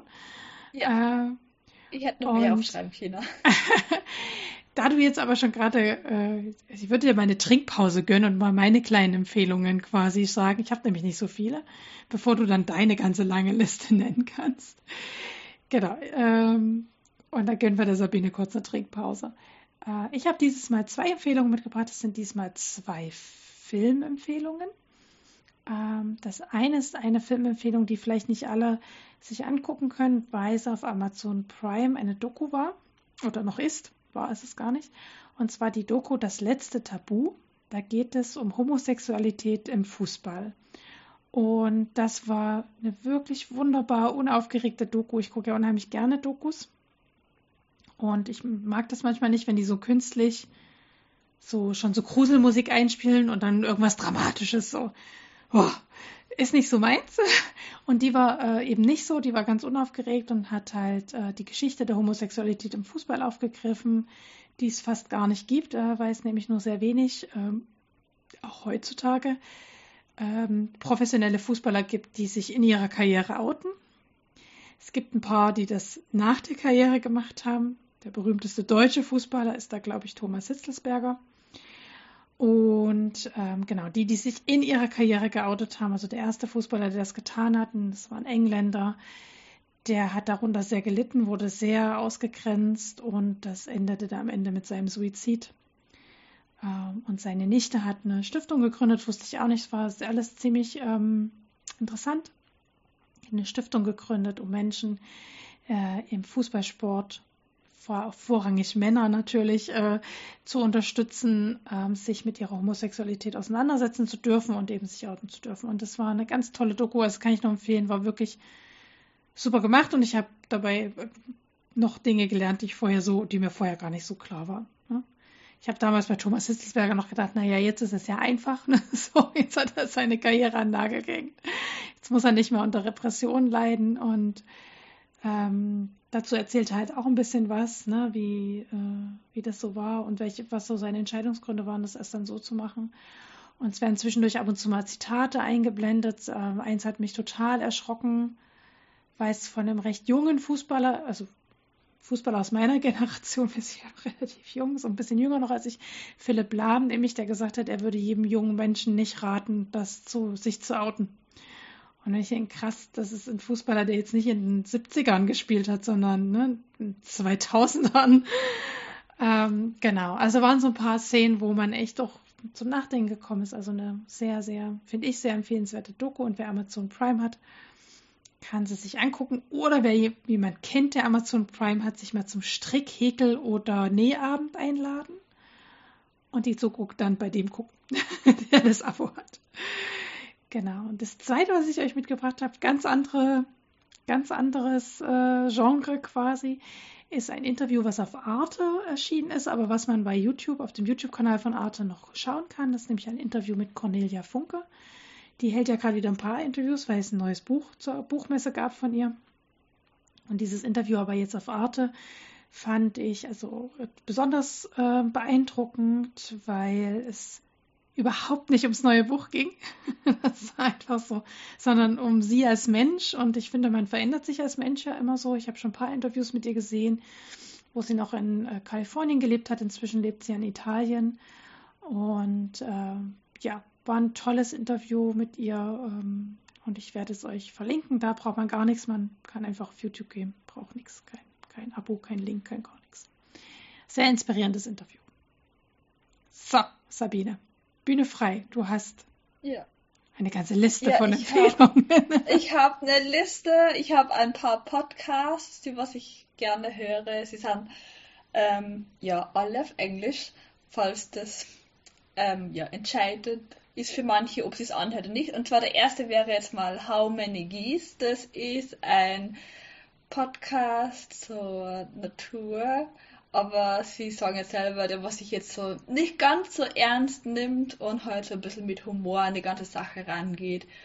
Und es ist eben von zwei Briten, die was halt da so sehr unterhaltsam, so diverse ja, Episoden, also mittlerweile sind es ja schon ein paar Staffeln, haben eben zu den Thema und halt ja ich kann da empfehlen, ich finde es gerade mega schwierig, dieses, was ich immer auf Englisch höre, zu versuchen, irgendwie auf Deutsch zusammenzufassen.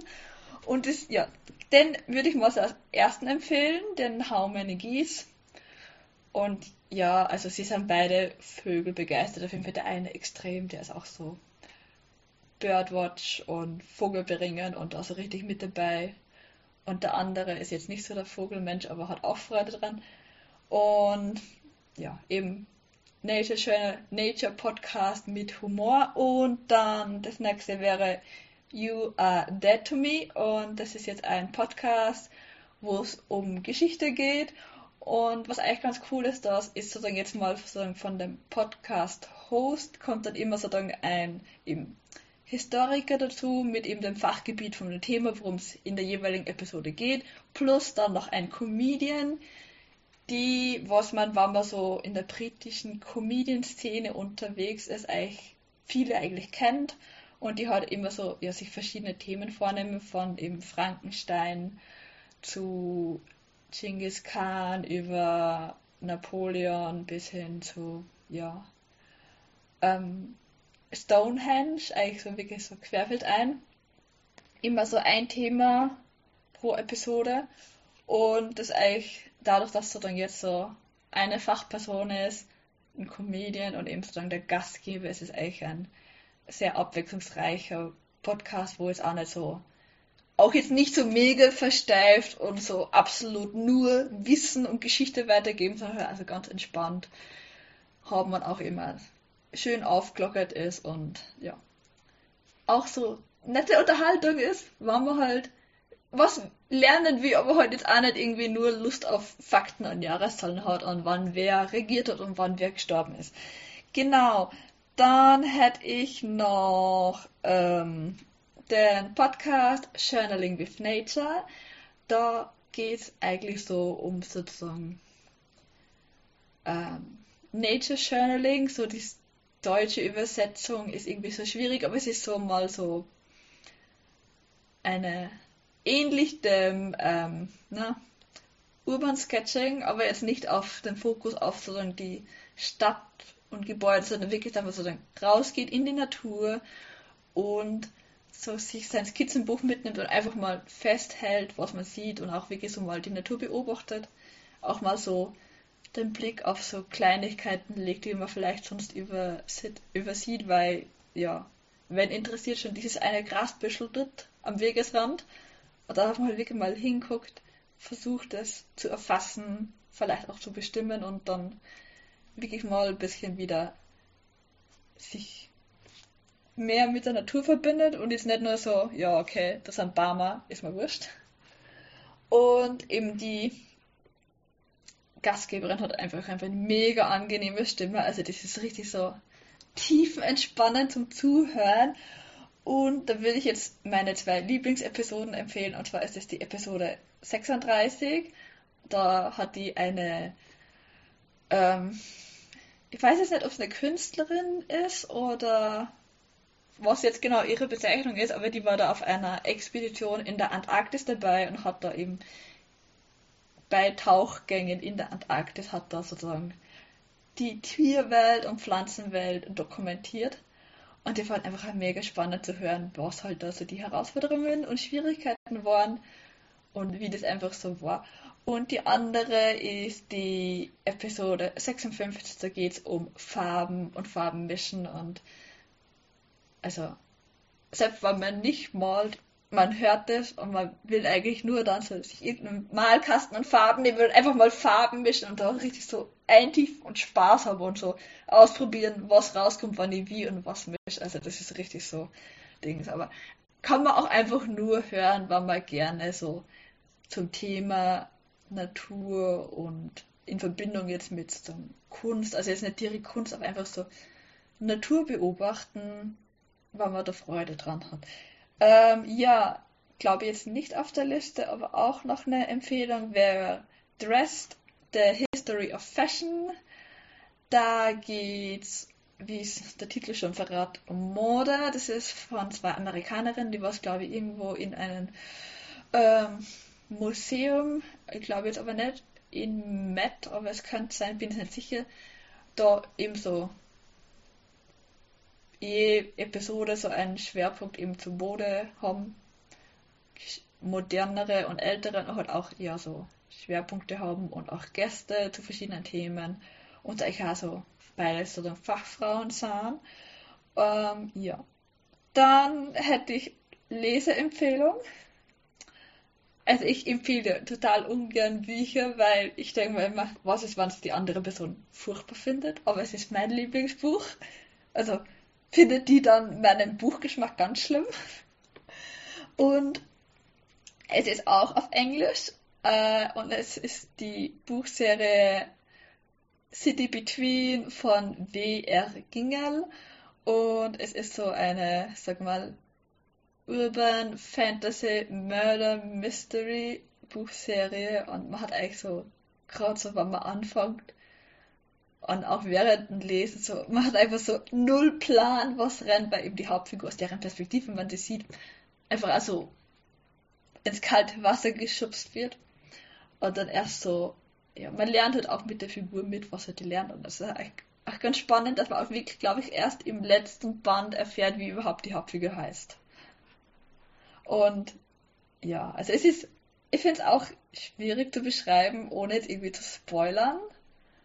Und ich würde einfach empfohlen, einfach mal so eine Leseprobe runterladen, ausprobieren und entweder gefällt oder nicht. Und was ich eben auch schön finde, die Autorin ist aus Tasmania und es handelt auch in Tasmania, weil sonst ist ja immer so die übliche Location für irgendeinen Fantasy-Roman, der was jetzt nicht irgendwo in, keine Ahnung, Tolkien Herr der Ringe Welten stattfindet, ist dann irgendwie so London und New York und das war es auch schon und das ist wirklich dann so in einer Stadt in Tasmania, so in Hobart und es gibt dann auch so Leute, die was das lesen und tatsächlich dann auch dort unterwegs waren, so, hey, guck mal, ich habe den Untergang aus dem Buch gefunden, wo diese Szene stattfindet. Das ist echt ganz schön, weil halt wirklich so auch lokaler Bezug da ist und halt jetzt mal, halt jetzt nicht so dieses 0815 in den Straßen von New York City ist. Genau, ähm, ja, und eine zweite Empfehlung wäre dann die Autorin T.A. White. Da habe ich jetzt keine spezielle Empfehlung. Die hat so verschiedene Buchserien geschrieben. Ähm, die sind auch alle mehr so im Bereich Fantasy anzuordnen. Ähm, Urban Fantasy und auch so Sci-Fi Fantasy. Also man weiß da nicht genau, ist es mal unsere Welt gewesen, die zerstört ist und anders und eine andere Welt. Also, ich finde es einfach ganz spannend vom Worldbuilding, aber ja, ausprobieren, ob es angefällt oder nicht, zum Lesen. Also das ist ja immer, immer sehr persönlich, weil, also meine Schwester und ich lesen viel Gleiches und gleichzeitig finden wir manche Bücher, was die andere liest, ganz schrecklich. Also ja, ist ja immer sehr subjektiv. Ähm, und dann hätte ich noch so die Empfehlung zu den Stoffspielereien. Die kennt man ja vielleicht ein bisschen, wenn man unseren Blog liest. Wenn man in eurem Blog folgt, kennt man die ja. Genau, genau. Das ist eben so eine, eine Mitmachaktion, die was eigentlich rund ums Jahr stattfindet, wo man dann sich so einmal im Monat sozusagen auf einem Blog, dem Gastgeberblock trifft und dann da sozusagen seinen Beitrag verlinkt zu ihm dem Thema. Und ich glaube, das nächste Thema ist jetzt ähm, Blumen. Also ich war dann, glaube ich, diesen Sonntag. Und also das Ziel von der Stoffspielereien ist jetzt eigentlich, dass man halt einfach sich das Thema nimmt und einfach mal damit auseinandersetzt und mal guckt, was man draus macht. Aber es ist jetzt keine Verpflichtung, dass man da jetzt irgendwie ein fixfertiges Projekt hat, sondern man kann eigentlich wirklich mal, wie so der Titel Stoffspielereien, halt einfach mal rumspielen, ausprobieren und es ist auch voll okay, wenn es einfach nur ein Teststück ist, mal einfach nur ausprobiert ist oder ist auch, wenn man jetzt sagt, okay, ich habe eigentlich zu dem Thema schon einiges gemacht mal diese alten Projekte hervorholt und ein Resümee zieht, so was war toll, was würde ich wieder machen, was habe ich da alles schon gemacht und was ist da so, was ich da mitnehme, ja. Mhm. Ja, ich glaube, damit habe ich alle meine Empfehlungen, oder? Du hast Hab noch einen Dirndl-Nährkurs in München. Ah ja, stimmt, stimmt, stimmt, stimmt. Das ist, passend zum das ist, das ist jetzt für die, die sagen, okay, ich hätte jetzt Lust, einen Dirndl zu nähen. Aber irgendwie hört sich trotzdem alles mega kompliziert an und wie lang bin ich an dem Dirndl dran, gefühlsmäßig ein halbes Jahr. Sondern ich würde gerne kompakt und effizient mal so an drei Tagen ein Dirndl nehmen dann würde ich den Dirndl-Nähkurs empfehlen. Und zwar der ist im Internet unter MyDirndl zu finden. Andrea irgendwas, ich weiß den Nachnamen gerade nicht.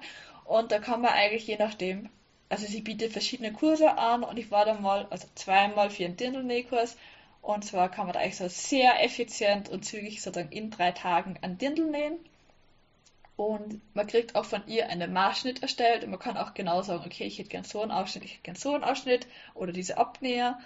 Und dann nehmen halt wirklich so unter ihrer Anleitung in drei Tagen so in der Gruppe von vielleicht acht Leuten ein Dirndl, was halt dann auch wirklich fertig ist. Und klar, man tut jetzt nicht den Rock stifteln, sondern einfach in Falten legen und auch die Schürzen in Falten legen, weil es halt einfach schneller geht, wie wenn du stiftelst. Man kann man daheim machen, aber ne, kann man beim nächsten Dirndl machen. Und da ist man wirklich eigentlich man hat einfach einen Schnitt, der gut sitzt und sie kontrolliert auch, dass der Schnitt sitzt.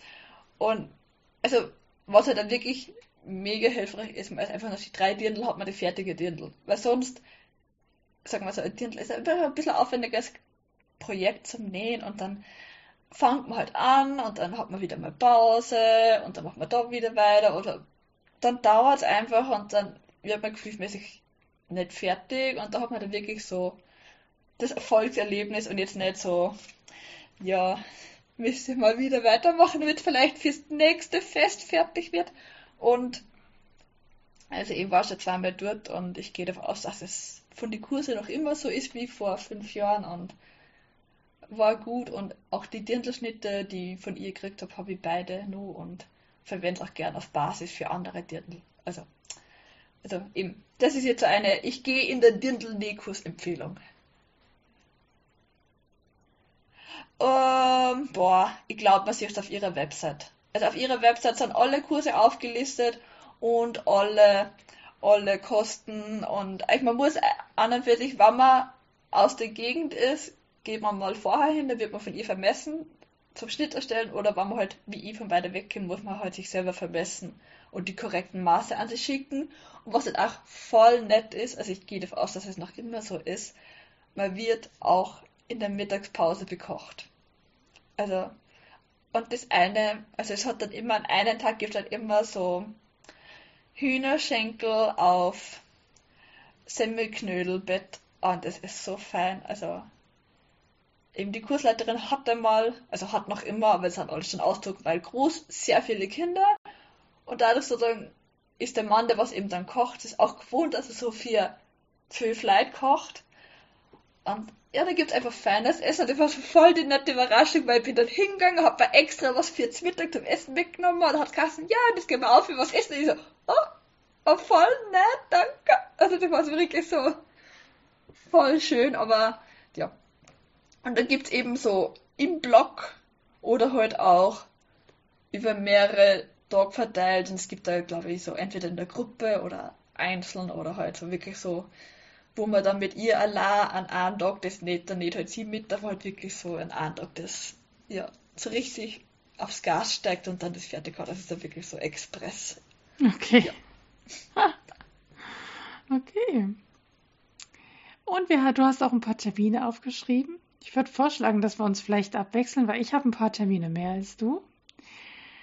Weil ich ja im Januar normalerweise die ganzen Jahreschallenges vorschlage, aber da ich im Januar unterwegs war, sind die jetzt in den Februar gerutscht quasi. Und die erste Jahreschallenge, wenn man sich so eine Challenge setzen will, und da sind wir beim Thema Stoffabbau, da werden einige zum Thema Stoffabbau und Stashabbau kommen, ist die So What I Have Jahreschallenge.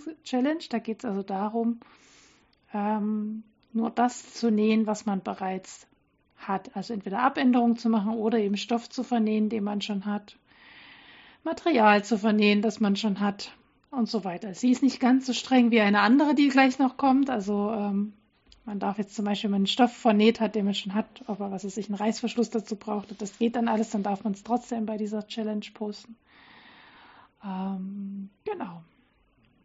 Aber eine Anregung zum Stoffabbau. Also, dann hätte ich mal für die Österreicherinnen den Schneidereimarkt in Wien. Also, ich persönlich war noch nicht dort, aber die Mama war schon dort und der hat es recht gefallen. Und der ist dann beim Wochenende rund um den 6. April in Wien, ich vermute mal wieder so in der Orangerie von Schönbrunn. Aber ich kann das nicht beschweren, aber wir können das ja verlinken, wo dann auch die ganz korrekten Details dort stehen. Und da war auf jeden Fall die Gabe von Made Blümchen war dort und die Septemberfaden hat mal die Moderation gemacht und es hat eben auch die Stoffe von Color Pink. Wir sind ja ein bisschen mit Color Pink verbandelt. Und auch die, letztes Jahr war auch die Stephanie Kroh dort, die hat ja so Schnittmuster, beziehungsweise jetzt hier das Zero Waste Nähbuch. Aber ja, es ist auf jeden Fall ein schön kuratierter Markt, wo halt jetzt nicht einfach nur so jeder Ramsch und Kramsch dort ist, was halt bei manchen Märkten vorkommt. Jetzt bös gesagt. Ja. Ich glaube, die Katrin von ähm, We Are Dessous Makers war dort auch schon mal zu Gast und hat ein Interview gegeben zu Dessous nähen und hatte dort auch einen Stand, bilde ich mir ein, letztes Jahr. Die nächste ähm, Stoffabbau-Challenge quasi, die ich euch rausgesucht habe, ging eigentlich zwischen Weihnachten und Neujahr, aber die Hosterin ähm, hat es quasi verlängert fürs ganze, für das ganze Jahr jetzt, weil sie so begeistert war von, von den Leuten, die mitgemacht haben. Und zwar ist das die Weg mit den Stoffresten von 2023 Challenge. Da habe ich zum Beispiel jetzt mit meiner Restedecke für die Tochter auch teilgenommen. Und die Restedecke vom Sohn kann ich dann jetzt in diesem Jahr auch noch, weil das sind alles Stoffreste, die ja, sich im Laufe von 2023 äh, angelagert haben. Übrigens, ich habe mal gewogen, ein Kilo Stoffreste habe ich in Streifen zugeschnitten. Und in der einen Decke steckt tatsächlich ein halbes Kilo Stoffreste. Also lohnt sich. Vor allem finde ich es wirklich schön, wenn bei Patchwork-Decken halt wirklich Stoffreste verwendet werden und nicht einfach mal so komplett schöner neuer Stoff verschnippelt wird. Also ist auch legitim, aber ich finde gerade, wenn es jetzt richtig an den Stoffresten der Kragen geht, das richtig, finde ich richtig cool. Wenn man welche hat, genau. Aber es gibt ja auch ja. Leute, die haben das nicht. Ja, ja. Es gibt Leute, die wirklich alles vernähen und beziehungsweise man hat ja auch bei manchen Sachen den Verschnitt, was man überhaupt das auch manchmal also absolut dumme Formen, die man nicht mehr brauchen kann. Also da hat man so irgendwie so komplett schiefen Streifen, Dreiecken und sonstige Oktopus-Dinger. Ähm, ja genau, dann hätte ich noch das Swiss Jan Festival, das ist auch das Wochenende mit dem 6. April. Ich weiß nicht, wie gut es ist. Ich war noch nicht dort, aber ich werde hingehen. Ähm, ich weiß nur von einer, die was letztes Jahr war, die hat erzählt, dass es ein bisschen dichtes Gedränge war Und anscheinend war irgendwie so der Foodstand mitten so zwischen den Wollen und da hat es irgendwie so nach Essen gerochen während dem Wolle. Das hat sie nicht so toll gefunden, aber keine Ahnung. Es hat sie nur so erzählt, also ich lasse mich überraschen und ich hoffe dann einfach, dass ich nicht so viel Wolle kaufe. Also ich brauche ja an und für sich keine, also Damen tricken. Und ja, Zurückhaltung üben. Und ja hoffen, dass die Wolle nicht schön ist, weil dann komme ich nicht in Verführung. Ich drücke die Daumen. ja. Genau. Die Needles Challenge äh, geht in das nächste Jahr. Also ich habe ja letztes Jahr in der Needles Challenge mitgemacht. Da hat man so ein Bingo losbekommen, was man für seine Projekte dann so ausfüllen konnte und gucken konnte, ob man ein Bingo quasi erreicht. Und man konnte auch halt das ganze Jahr dann zusammenfassen und gucken, ob man ein Bingo erreicht hat. Und dieses Jahr ist die etwas anders. Es macht kein Bingo los, sondern dieses Jahr geht es darum, zwei Dinge zu tun, um ein anderes zu machen. Also ich, ich muss erstmal zwei angefangene Projekte beenden, um ein neues zu beginnen, zum Beispiel. Oder ich muss erst zwei alte Stoffe verbrauchen, damit ich mir einen neuen kaufen darf und den verbrauchen kann. So, also so ist die Challenge aufgebaut dieses Jahr. Und ähm, ja, wer da noch dran teilnehmen will, man, man kann da ja, äh, also die ähm, Annika äh, Pot, bei Potnat, die, äh, da kann man ja jederzeit mit einsteigen. Das war letztes Jahr auch schon so. Genau. Ja, ich habe meine sozusagen letzte Empfehlung für den Webermarkt 2025. Boah. ja, voll in die Zukunft.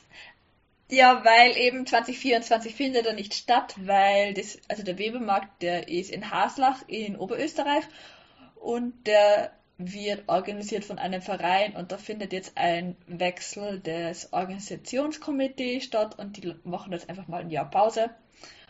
Und keine Ahnung, ob der jetzt dann 2025 genau gleich ist wie vorher oder verändert ist, aber bisher war er halt echt toll.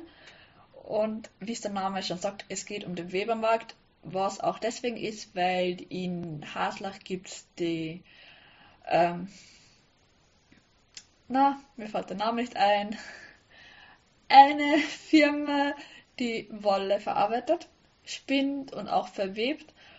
Und es gibt auch in der Nähe eine Leinenproduktion und die wollen heute einfach so dieses regionale Wolle und Weben und das einfach so ein bisschen ne, fördern, in den Fokus stellen. Und es gibt sozusagen an dem letzten Juli-Wochenende gibt es da eben diesen Webermarkt, der ist über zwei oder drei Tage. Und es gibt auch für die etwas von ferner Anreisenden gibt auch einen Shuttle-Service von Linz, fahrt ein Bus.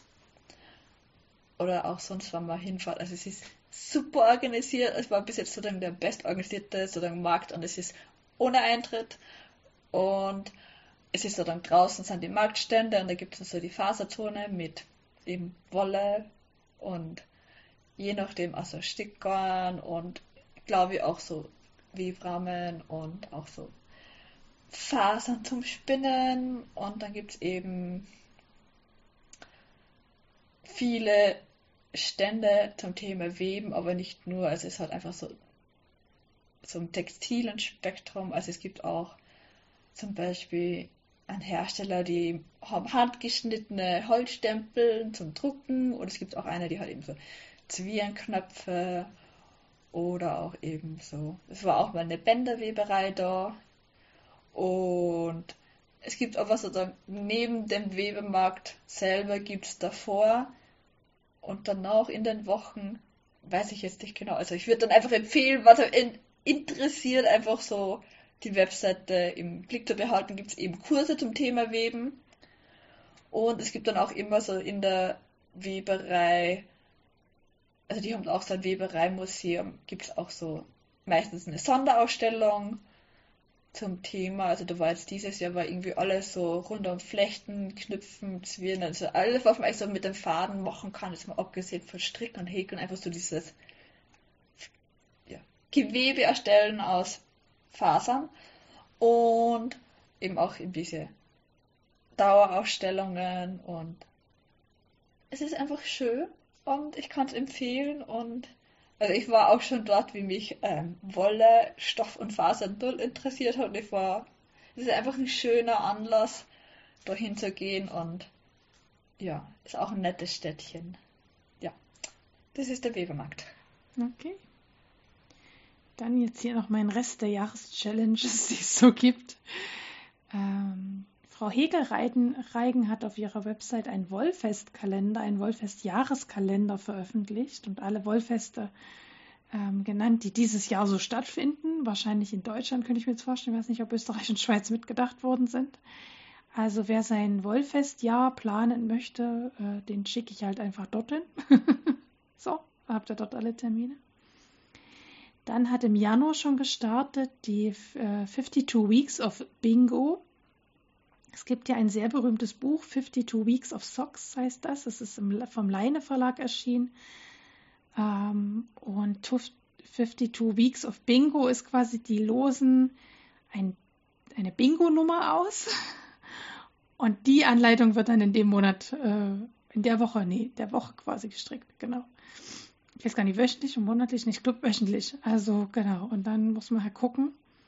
Dazu gab es Bingo-Lose, das heißt, ähm, genau, man kreuzt dann auch noch das, die Zahl auf seinem Bingo-Los an und hat dann irgendwann ein, äh, vielleicht ein Bingo. Ich glaube, man kann noch, äh, man kann jederzeit einsteigen. Ich bilde mir ein, dass das dort stand, dass man auch später noch dazukommen kann. Falls man richtig Bock hat, viele Socken zu stricken, Voraussetzung ist natürlich, dass man dieses Buch besitzt mit den Anleitungen. Dann feuerfrei. Dann bin ich über eine Design Challenge gestoßen. Da geht es um Kunst gegen Rechts. Jetzt habe ich natürlich nicht das Ablaufdatum, bis wann man das einreichen kann. Aber das war eine Design-Challenge, die sehr offen äh, ist. Also quasi, man muss jetzt nicht irgendwie malen können oder so. Man könnte jetzt auch was stricken zum Beispiel oder eben was nähen oder irgendwie so. Ähm, ich werde es euch nochmal verlinken. Da steht nochmal ganz genau, bis wann man sein, sein Designstück zum Thema Kunst gegen Rechts einreichen kann. Und ähm, das soll dann Teil einer Ausstellung sein, ähm, die dann im Mai, glaube ich, ist. Aber das findet ihr alles in dem, ich verlinke euch das, da findet ihr das nochmal, wenn euch das interessiert und ihr Bock habt, bei sowas mal teilzunehmen. Dann läuft seit dem 18. Februar der Indian Summer Shawl Call von den Mädels äh, vom Podcast Stricken im Wahnsinn. Ähm, und der läuft auch noch, weil ich habe es mit reingenommen jetzt Ende Februar, weil der läuft noch bis also geht noch den ganzen März durch bis Anfang April. Also man hat genug Zeit, äh, da noch mit einzusteigen und äh, zu stricken. Und meistens fängt so ein Tuch ja auch mit so einem etwas kleineren Dreieck an, so dass man schnell nachstricken kann. Das wird ja erst am Ende so ein Mörderprojekt. Und dann kommt noch die Challenge, wo wir jetzt eigentlich schon laut lachen können, weil ich quasi eigentlich schon sehenden Auges in den Ruin renne, aber was soll's es hat mich angesprochen und deswegen hatte ich mich spaßeshalber da eingesigned, aber ähm, ja, ich werde wahrscheinlich schon im März oder April verlieren, aber was soll's. Die heißt Last Swiss Standing. Äh, wer so ein bisschen Mittelaltermarkt und Mittelalter-Gedresche mag, der weiß Last Man, also das heißt eigentlich Last Man Standing, das ist ein Spiel, ich nenne es jetzt einfach mal Spiel, wo äh, Leute meistens in Ritterrüstung aufeinander einkloppen, bis nur noch einer steht quasi. Und der Last Man Standing halt, der hat dann gewonnen. Und bei dem äh, Last Swiss, nee, Swiss Standing, oh Gott, ich kann wieder Englisch, ne? Geht es darum, dass man dieses ganze Jahr keinen neuen Stoff kauft, kein neues Material kauft, nichts, nur aus dem Stash lebt. Also wirklich 100% aus dem Stash lebt. Und quasi der Letzte, der dann halt noch steht im Verlauf des Jahres, hat die Challenge gewonnen. Es nehmen unheimlich viele Leute teil. Ich habe die Startnummer 217 bekommen. Habt ihr eine Idee, wie viele da teilnehmen? Ich musste mir ein Pferd aussuchen, mit dem ich losrenne. Ich, äh, da ich ja nicht renne, da ich ja wahrscheinlich sehr schnell liegen bleibe, habe ich mich für die Schnecke entschieden. Also mit meiner Schnecke werde ich äh, mit der 217 versuchen. Genau, es gibt noch eine abgemilderte Variante. Also die äh, die abgemilderte Variante ist es, dass man wirklich nur aus seinem Stoff-Stash lebt, aber sowas wie Reißverschlüsse, Garn und so weiter dazu kaufen kann. Ähm, genau. Und ich bin gespannt, wer am Ende des Jahres übrig bleibt. Also wer es durchgezogen hat, ich werde es nicht sein. Aber es muss ja auch irgendjemand zu Boden gehen, sonst macht es ja keinen Spaß. Also irgendwie ist ja blöd. Wenn alle ankommen, ist scheiße, es darf ja am Ende eigentlich nur noch einer übrig bleiben. Ne? Es wird sich halt, wie gesagt, im Mittelalter wurde sich so lange geprügelt, bis nur noch einer steht. ja, da hätte ja ausnahmsweise eine gute Chance, aber hauptsächlich, weil gerade so wenig nee, da braucht man natürlich auch nicht viel neues Zeug. Absolut. Also man kann natürlich auch völligst, wobei das wäre ja auch kein, das wäre ja wie wenn du dich bei so einer bei Last Man Standing ja. hinter die Brüstung stellst und dich ja. versteckst. Es war also mega Cheating. Ja, also, das, cheaten, so. das wäre Cheating. Also weil ich habe jetzt so ganz fix nur ein demnächst Nähprojekt und da weiß ich, da habe ich eigentlich alles und ja. Also ja. Ich also bei mir hört ja schon auf, wenn eine der grünen Garnrollen, also wenn ich zu wenig grüne Garnrollen habe, ist es ja schon vorbei. Ich habe jetzt mal meinen Januarkauf dort nicht reingezählt, weil ich ja jetzt erst einsteige quasi. Und sie sechs Wochen rückwirkend und da war ich noch drin quasi. Es fing nicht ganz am 1. Januar an. Also es war so ganz knapp, da dachte ich, okay, sign in und dann, äh, genau.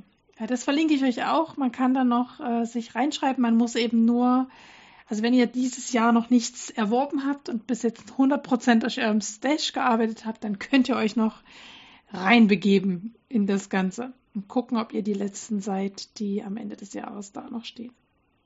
Ich fand es irgendwie witzig. Ich fand es so witzig aus dieser Last Man Standing Geschichte, so ein Last Soul Standing. Fand ich irgendwie ganz witzig. Hat mir, also der Humor hat mir gefallen, würde ich sagen. Ja, es motiviert halt auch wirklich vielleicht, was ihr wirklich so mal kreativ drüber nachdenken, was man wirklich alles hat und auch verwenden könnte und nicht so, ach, ist nicht genau perfekt, ich kaufe was Neues, sondern halt sagt, okay, ich nehme das jetzt einfach und mache das Beste draus. Ja. Ja, klar. Am Ende geht es ja um Spaß. Also, ja. ja. Es geht um Spaß. Okay. Ja. Da haben wir alles. Aber ein, einer letzten Challenge darf sich Sabine noch stellen. Ich fand uh. nämlich äh, mein This or That im letzten Podcast ganz toll. Yes. Ich hoffe, du hast mitgemacht. Dann gehen die Antworten jetzt schnell. Ich habe kein Neues ja. vorbereitet. Ich bin ganz ja. banal. Ich stelle dir die gleichen Fragen. Bist du bereit? Ja. Los geht's. Kaffee oder Tee? Tee. Rollschneider oder Schere? Schere. Mit oder ohne Schuhe am Gaspedal der Nähmaschine? Ohne.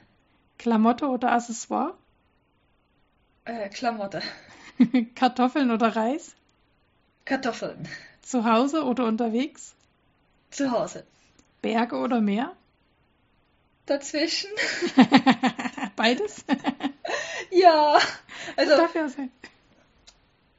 Es hat beides seinen Reiz, je nachdem, unter welchem Aspekt. Also, ja. Also, ich muss ja gestehen, dafür, dass ich schon so lange in der Schweiz bin, ich war noch auf keinem einzigen Schweizer Berg oben. Ach. Ja. Na da, so ist das halt. Ich habe die immer nur von unten angeguckt. Immerhin, schon das. ja. Okay, kariert oder gestreift? Oh, beides. Es ist beides so schön. Also Streifen sind cool und Karo ist cool, aber Karo ist böse. Couture oder alltagstauglich? Couture. Podcast oder Hörbuch? Podcast. Yay! ich habe noch nie ein Hörbuch gehört. Das ist echt. Okay, eins habe ich schon mal gehört. Okay, nein, das sind sogar schon mehrere. Also ich krieg öfter vom Chef äh, Hörbücher, aber eigentlich immer Podcast. Mhm. Also. Schön. Aber heute halt dann darf mich halt auch, wer auch immer spricht, darf mich nicht nerven. Also. Sabine, vielen herzlichen Dank, dass du meine Gästin warst. Ja. Und das wird eine sehr, sehr lange Folge. Aber keine drei Stunden. Also so schlimm haben wir es auch nicht gemacht. Ich habe, glaube ich, noch mit noch niemand drei Stunden aufgenommen. Ich, bei mir wird jetzt angezeigt zwei Stunden 40. Ich glaube, das könnte eine der längsten Podcast-Folgen sein, die ich hier aufgenommen habe. Ich muss mal gucken mit der Karin von Runa Rotfuchs, das war auch so eine ähnlich lange Folge. Mal gucken, äh, dann kann ich küren am Ende. Wer hat hier die längste Podcast-Folge ja. mit mir ja, absolviert? Ich, muss, ich bin auch gut im, ja, mich verzetteln und endlos quatschen über manche Themen. Und ähm. ich habe auch gerade festgestellt, ich habe sogar was vergessen bei den Empfehlungen. Ach, also die ja. musst du dir aber aufs nächste Mal jetzt aufheben, ja. weil ich glaube, Wir haben doch noch ja. ein paar Themen, über die wir reden können. Ja, absolut. Ich glaube, wir haben jetzt genug gequasselt und es, es ist hoffentlich. Und außerdem äh, müssen wir ja prüfen, ob du deine Pläne umgesetzt hast, ne? Also das ist ja, ja, ja die lange, lange Liste. Also, also die, bei den Hegelplänen, da schaut es gar nicht so gut aus. Bei den Nähplänen, da die Phasen hatte ich erst in einem Jahr wieder. Also da habe ich viel Zeit und ja, also, also es ist jetzt so das Hochzeits Gastkleid, das hat eine Deadline für Ende April und eben auch die Polster. Oder auf jeden Fall, ich habe mal schon mit ihr gesagt, also wenn die Polster nicht fertig werden, dann kriegt einfach dann einen Briefumschlag mit so Garnresten. Okay. So symbolisch. Und ja. ja. mal gucken. Ich werde auf jeden Fall sicher meine Stories posten und dann auch eben so meine monatlichen Updates auf dem Blog machen und dann. Ja also folgt ja. Sabine auf ihrem Instagram-Account und vor allem auch der Blog, der ist super schön. Ähm, ja. ja. auch die Altbeiträge lassen sich total gut, wenn man erstmal sich ja. reinsuchten will, noch lesen. Muss nicht immer Aber ja, ich habe gerade erst wieder so ein bisschen den Blog durchgemistet und katalogisiert und verschlagwortet und dann so.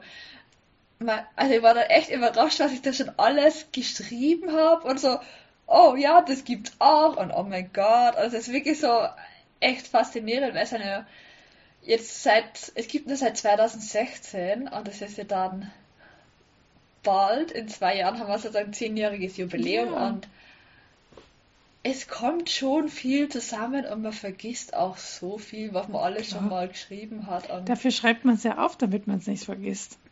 Also ja, das ist ja wie ein Tagebuch am Ende, ne? Bloß über das Hobby. Ja, absolut. Also es ist ja dann voll witzig, wenn man dann so so Anfangsbeiträge sieht, wo irgendwie so einfach nur ja, der Style anders war und einfach nur, wie es sich verändert und weiterentwickelt und also, ja, so wo man auch vielleicht den Fokus legt während dem Blocken, also ja. Wir können ja dann mal eine Sonderfolge nur übers Blocken machen. Oder so. Vielleicht zum Zehnjährigen dann. Ja, so in zwei Jahren, ja. Also ich komme gerne wieder und quassle ja. mit dir. Das ist lieb. Vielen Dank, dass du heute so spontan eingesprungen bist und aus deiner Märzposition in den Februar vorgehüpft bist. Und äh, ja, und ich glaube, unsere Zuhörerinnen und Zuhörer können sich nicht beschweren, dass die Podcast-Folge zu kurz war. Das, was vielleicht im Januar zu kurz war, ist heute mit draufgekommen. Also es mittelt sich wieder aus, ihr seht. Ja, äh, wir hoffen, ihr habt viel Spaß beim Zuhören gehabt und ja, verbleibt uns nur uns Tschüss zu sagen.